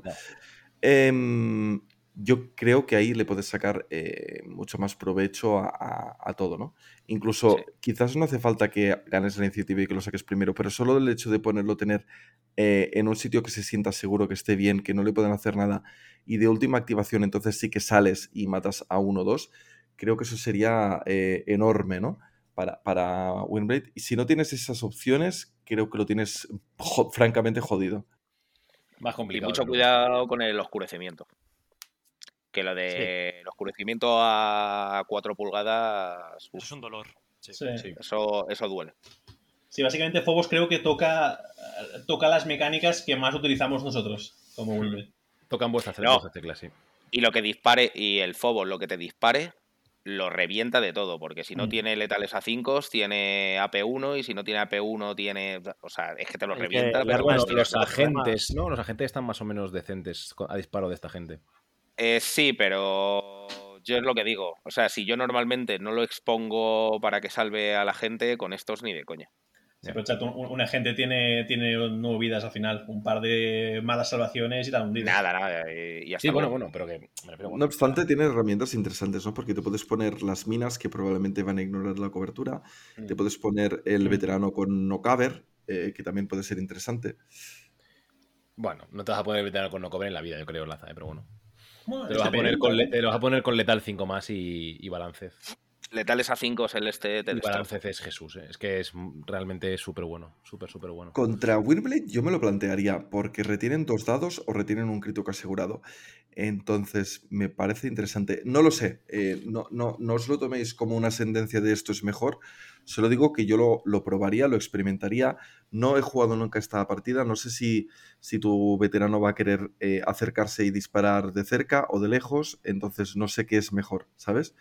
Pero es una opción que yo suelo tener mucho en cuenta siempre que juego contra Windblade, el poder tener no, No no cover, cover. sí, sí, sin duda. Vale, y nos queda por último eh, que no tenéis alguna experiencia, porque claro, hay mogollón de jugadores de Traidora en el mundo. Buena- Solo- No tengo ni. Solo me he enfrentado me he enfrentado solo una vez en el torneo, en el último, en el de Azkaban, Ajá, ¿y qué tal? que, que- que fue contra Olsen. Eh, A ver, yo es que también. Es que los tiene pintados de una manera que yo es que hay veces que. O sea, tiene un ámbul en vez de un ogrete de Ajá. Necromunda y yo lo, lo confundí con la escenografía, tío. Porque estaba, estaba pintado de metal. Era entero metal. Estaba muy y lo escondido. y lo confundí con escenografía. Y me mató al que le morzo de, de una hostia. Pero es que les veo muy. Es que no- tienen que controlar muy bien lo de los putos tokens de ungido. Como si no hubiera un mañana. Pero es que tienen que llegar. Y es que hay muchas veces que yo, por ejemplo, en esa partida, todo lo que se lanzaba recibía pepinazos y, y hasta luego. Sí, es que de hecho, como- Eh, Sí, sí, perdón. No, que iba a decir que como Windblade no- normalmente nos interesa llegar a ese rango corto, pero también tenemos opciones para quedarnos atrás y, y- y verlas venir. Sí. A ver, también te digo, no tengo no tengo experiencia suficiente para saber si están muy bien o muy mal, pero creo que tienen algunas flaquezas hardcore. Yo no he jugado contra Claro. ellos, pero creo que como tienen un despliegue tan malo, 14 minis, hay todas en línea sin opciones de moverse, creo que vamos a poder castigar bastante en turno 1. Hostia, sí, cierto. a partir de ahí, creo que la partida puede ir de cara. Encima ellos en turno 1, turno 2 tienen que acercarse, nosotros podemos castigar más todavía, no sé. Creo que A ver. jugarlo, pero no lo veo sobre el papel muy malo. Creo que tienen cosas chulas, ¿sabes? La, la granada diabólica esta creo que mola mucho. Creo que, bueno, el del hacha es que te tiene que llegar. Ya sí, si tiene el, ámbul, el ámbul a 5 más, un minero, es que, pero madre mía. si te sobran Le 10 haces un bo- minis, le haces un un boquete que te cagas. si te sobran 10 minis en un despliegue, imagínate 14. Ya, ya, ya. Si es que no lo sé. O sea, ya os digo, no, laterales, guardia tiene el túnel into the bridge, pero es que esta gente no. Desplegan 12 o 13, ¿no? Porque el tío Tocho lo vas a sacar Bueno, sí, pero al final, o sea, No, no tiene por qué contra Wimble, ¿eh? O sea, no es necesario. Por por ejemplo, mi plan a día de hoy, pues que este plan cambiará, claro. Mi plan a día de hoy contra Pathfinder, por ejemplo, es sacar todas las miniaturas que pueda. Y ya lo Claro. vamos viendo. sí, la brumas, todo lo que puedas. Claro, y contra Guardia Veterana lo mismo. Es como, bueno, pues vamos viendo. Lo más que contra esta gente es que tienes que jugar contra lanzagranadas, pero bueno, aún así contra eso incluso puedes intentar hacer el señor presidente y que te pegue solo el granadazo a dos. Que es dramático, pero menos. Entonces, también depende de cuánta escenografía pesada haya en el despliegue. Depende, o sea, depende bastante realmente. Eh, al final depende mucho del mapa. Si es un mapa tipo Páramo, pues estás completamente frito, claro. Pero no debería, esos mapas deberían estar ya o cada vez más abandonados, ¿no? Bueno, incluso asumiendo que sea el mapa más favorable posible para, para Guardia Traidora, para Blooded, me da la sensación que sería un pelín favorable para Weren. Pero lo dicho, Sí, no, sí. te- no tengo ni idea. Así que no. Yo- La que jugué, a ver, también te digo, cuando entra a matar el Kelemorfo y el, y el Locus, lías una escabechina que flipas. Yo Claro, quería es- el tema. Es, es que él quiere venir a cuerpo a cuerpo, pero cuerpo a cuerpo tú tienes un. O cuerpo a cuerpo a corto rango, tú tienes un pedazo de miniaturotes que te quedas seco también. Yo quería No, y, comentar un, y un escopetazo le duele, Y el perdóname. escopetazo, exacto, es mejor que el suyo. O sea que. precisamente eso, que los agentes son muy buenos eh, pudiendo limpiar y todo esto, pero ojo, porque Blooded tienen varias unidades muy fuertes cuerpo a cuerpo y te lo pueden venir a contar también bastante. Sí, o sea, el tema está en que es, es muy, pro- no, muy probable, es, es mucho decir. Pero si te llegan al cuerpo a cuerpo, empiezan a enlazar cargas y demás, pasa un poco como con novicias, que te vas a ver abrumado bastante, bastante rápido, porque no tienes. Una vez que palme el, el Santus, Santus, no, el Locus, no tienes herramientas para contrarrestar esas cargas que te están llegando todo el rato. tienes, pero tienes mucha, pero tienes escopetas y tienes el. Igual, pero si estás, si, estás, si estás cargado, no puedes disparar a ese tío. Ya, pero no te va a cargar a todo el team, quiero decir. No, pero te carga algo que que activado, ya tienes un problema muy gordo, porque a ver cómo le matas. Sí. ¿Sabes? Sí, sí. Es bueno, buena suerte intentando matar a este tío ahora, campeón.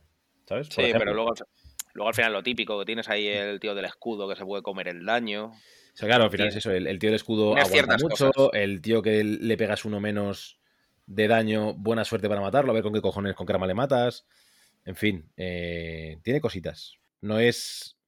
O sea, sigo pensando que es un mal pairing para. Bueno, creo que todos los pairings son malos para Guardia Traidora. O sea, creo que, ha- creo que ha salido un poquito under Túnez.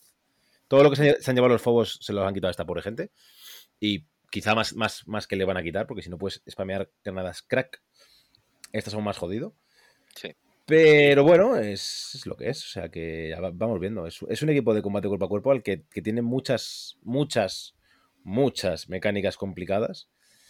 Y que aún no creo que haya nadie que le haya sacado el, el rendimiento completo de todo lo que tienen. Así cuando Sí, ocurra- Sí, pero bueno, bueno Seek and Destroy particularmente con esta gente no es súper drama, ¿eh? Porque tienes eh, Root, que es matar a 6 pulgadas del enemigo, y con tantas miniaturas eh, eh, puede ocurrir. Matar al líder con tantas miniaturas puede ocurrir.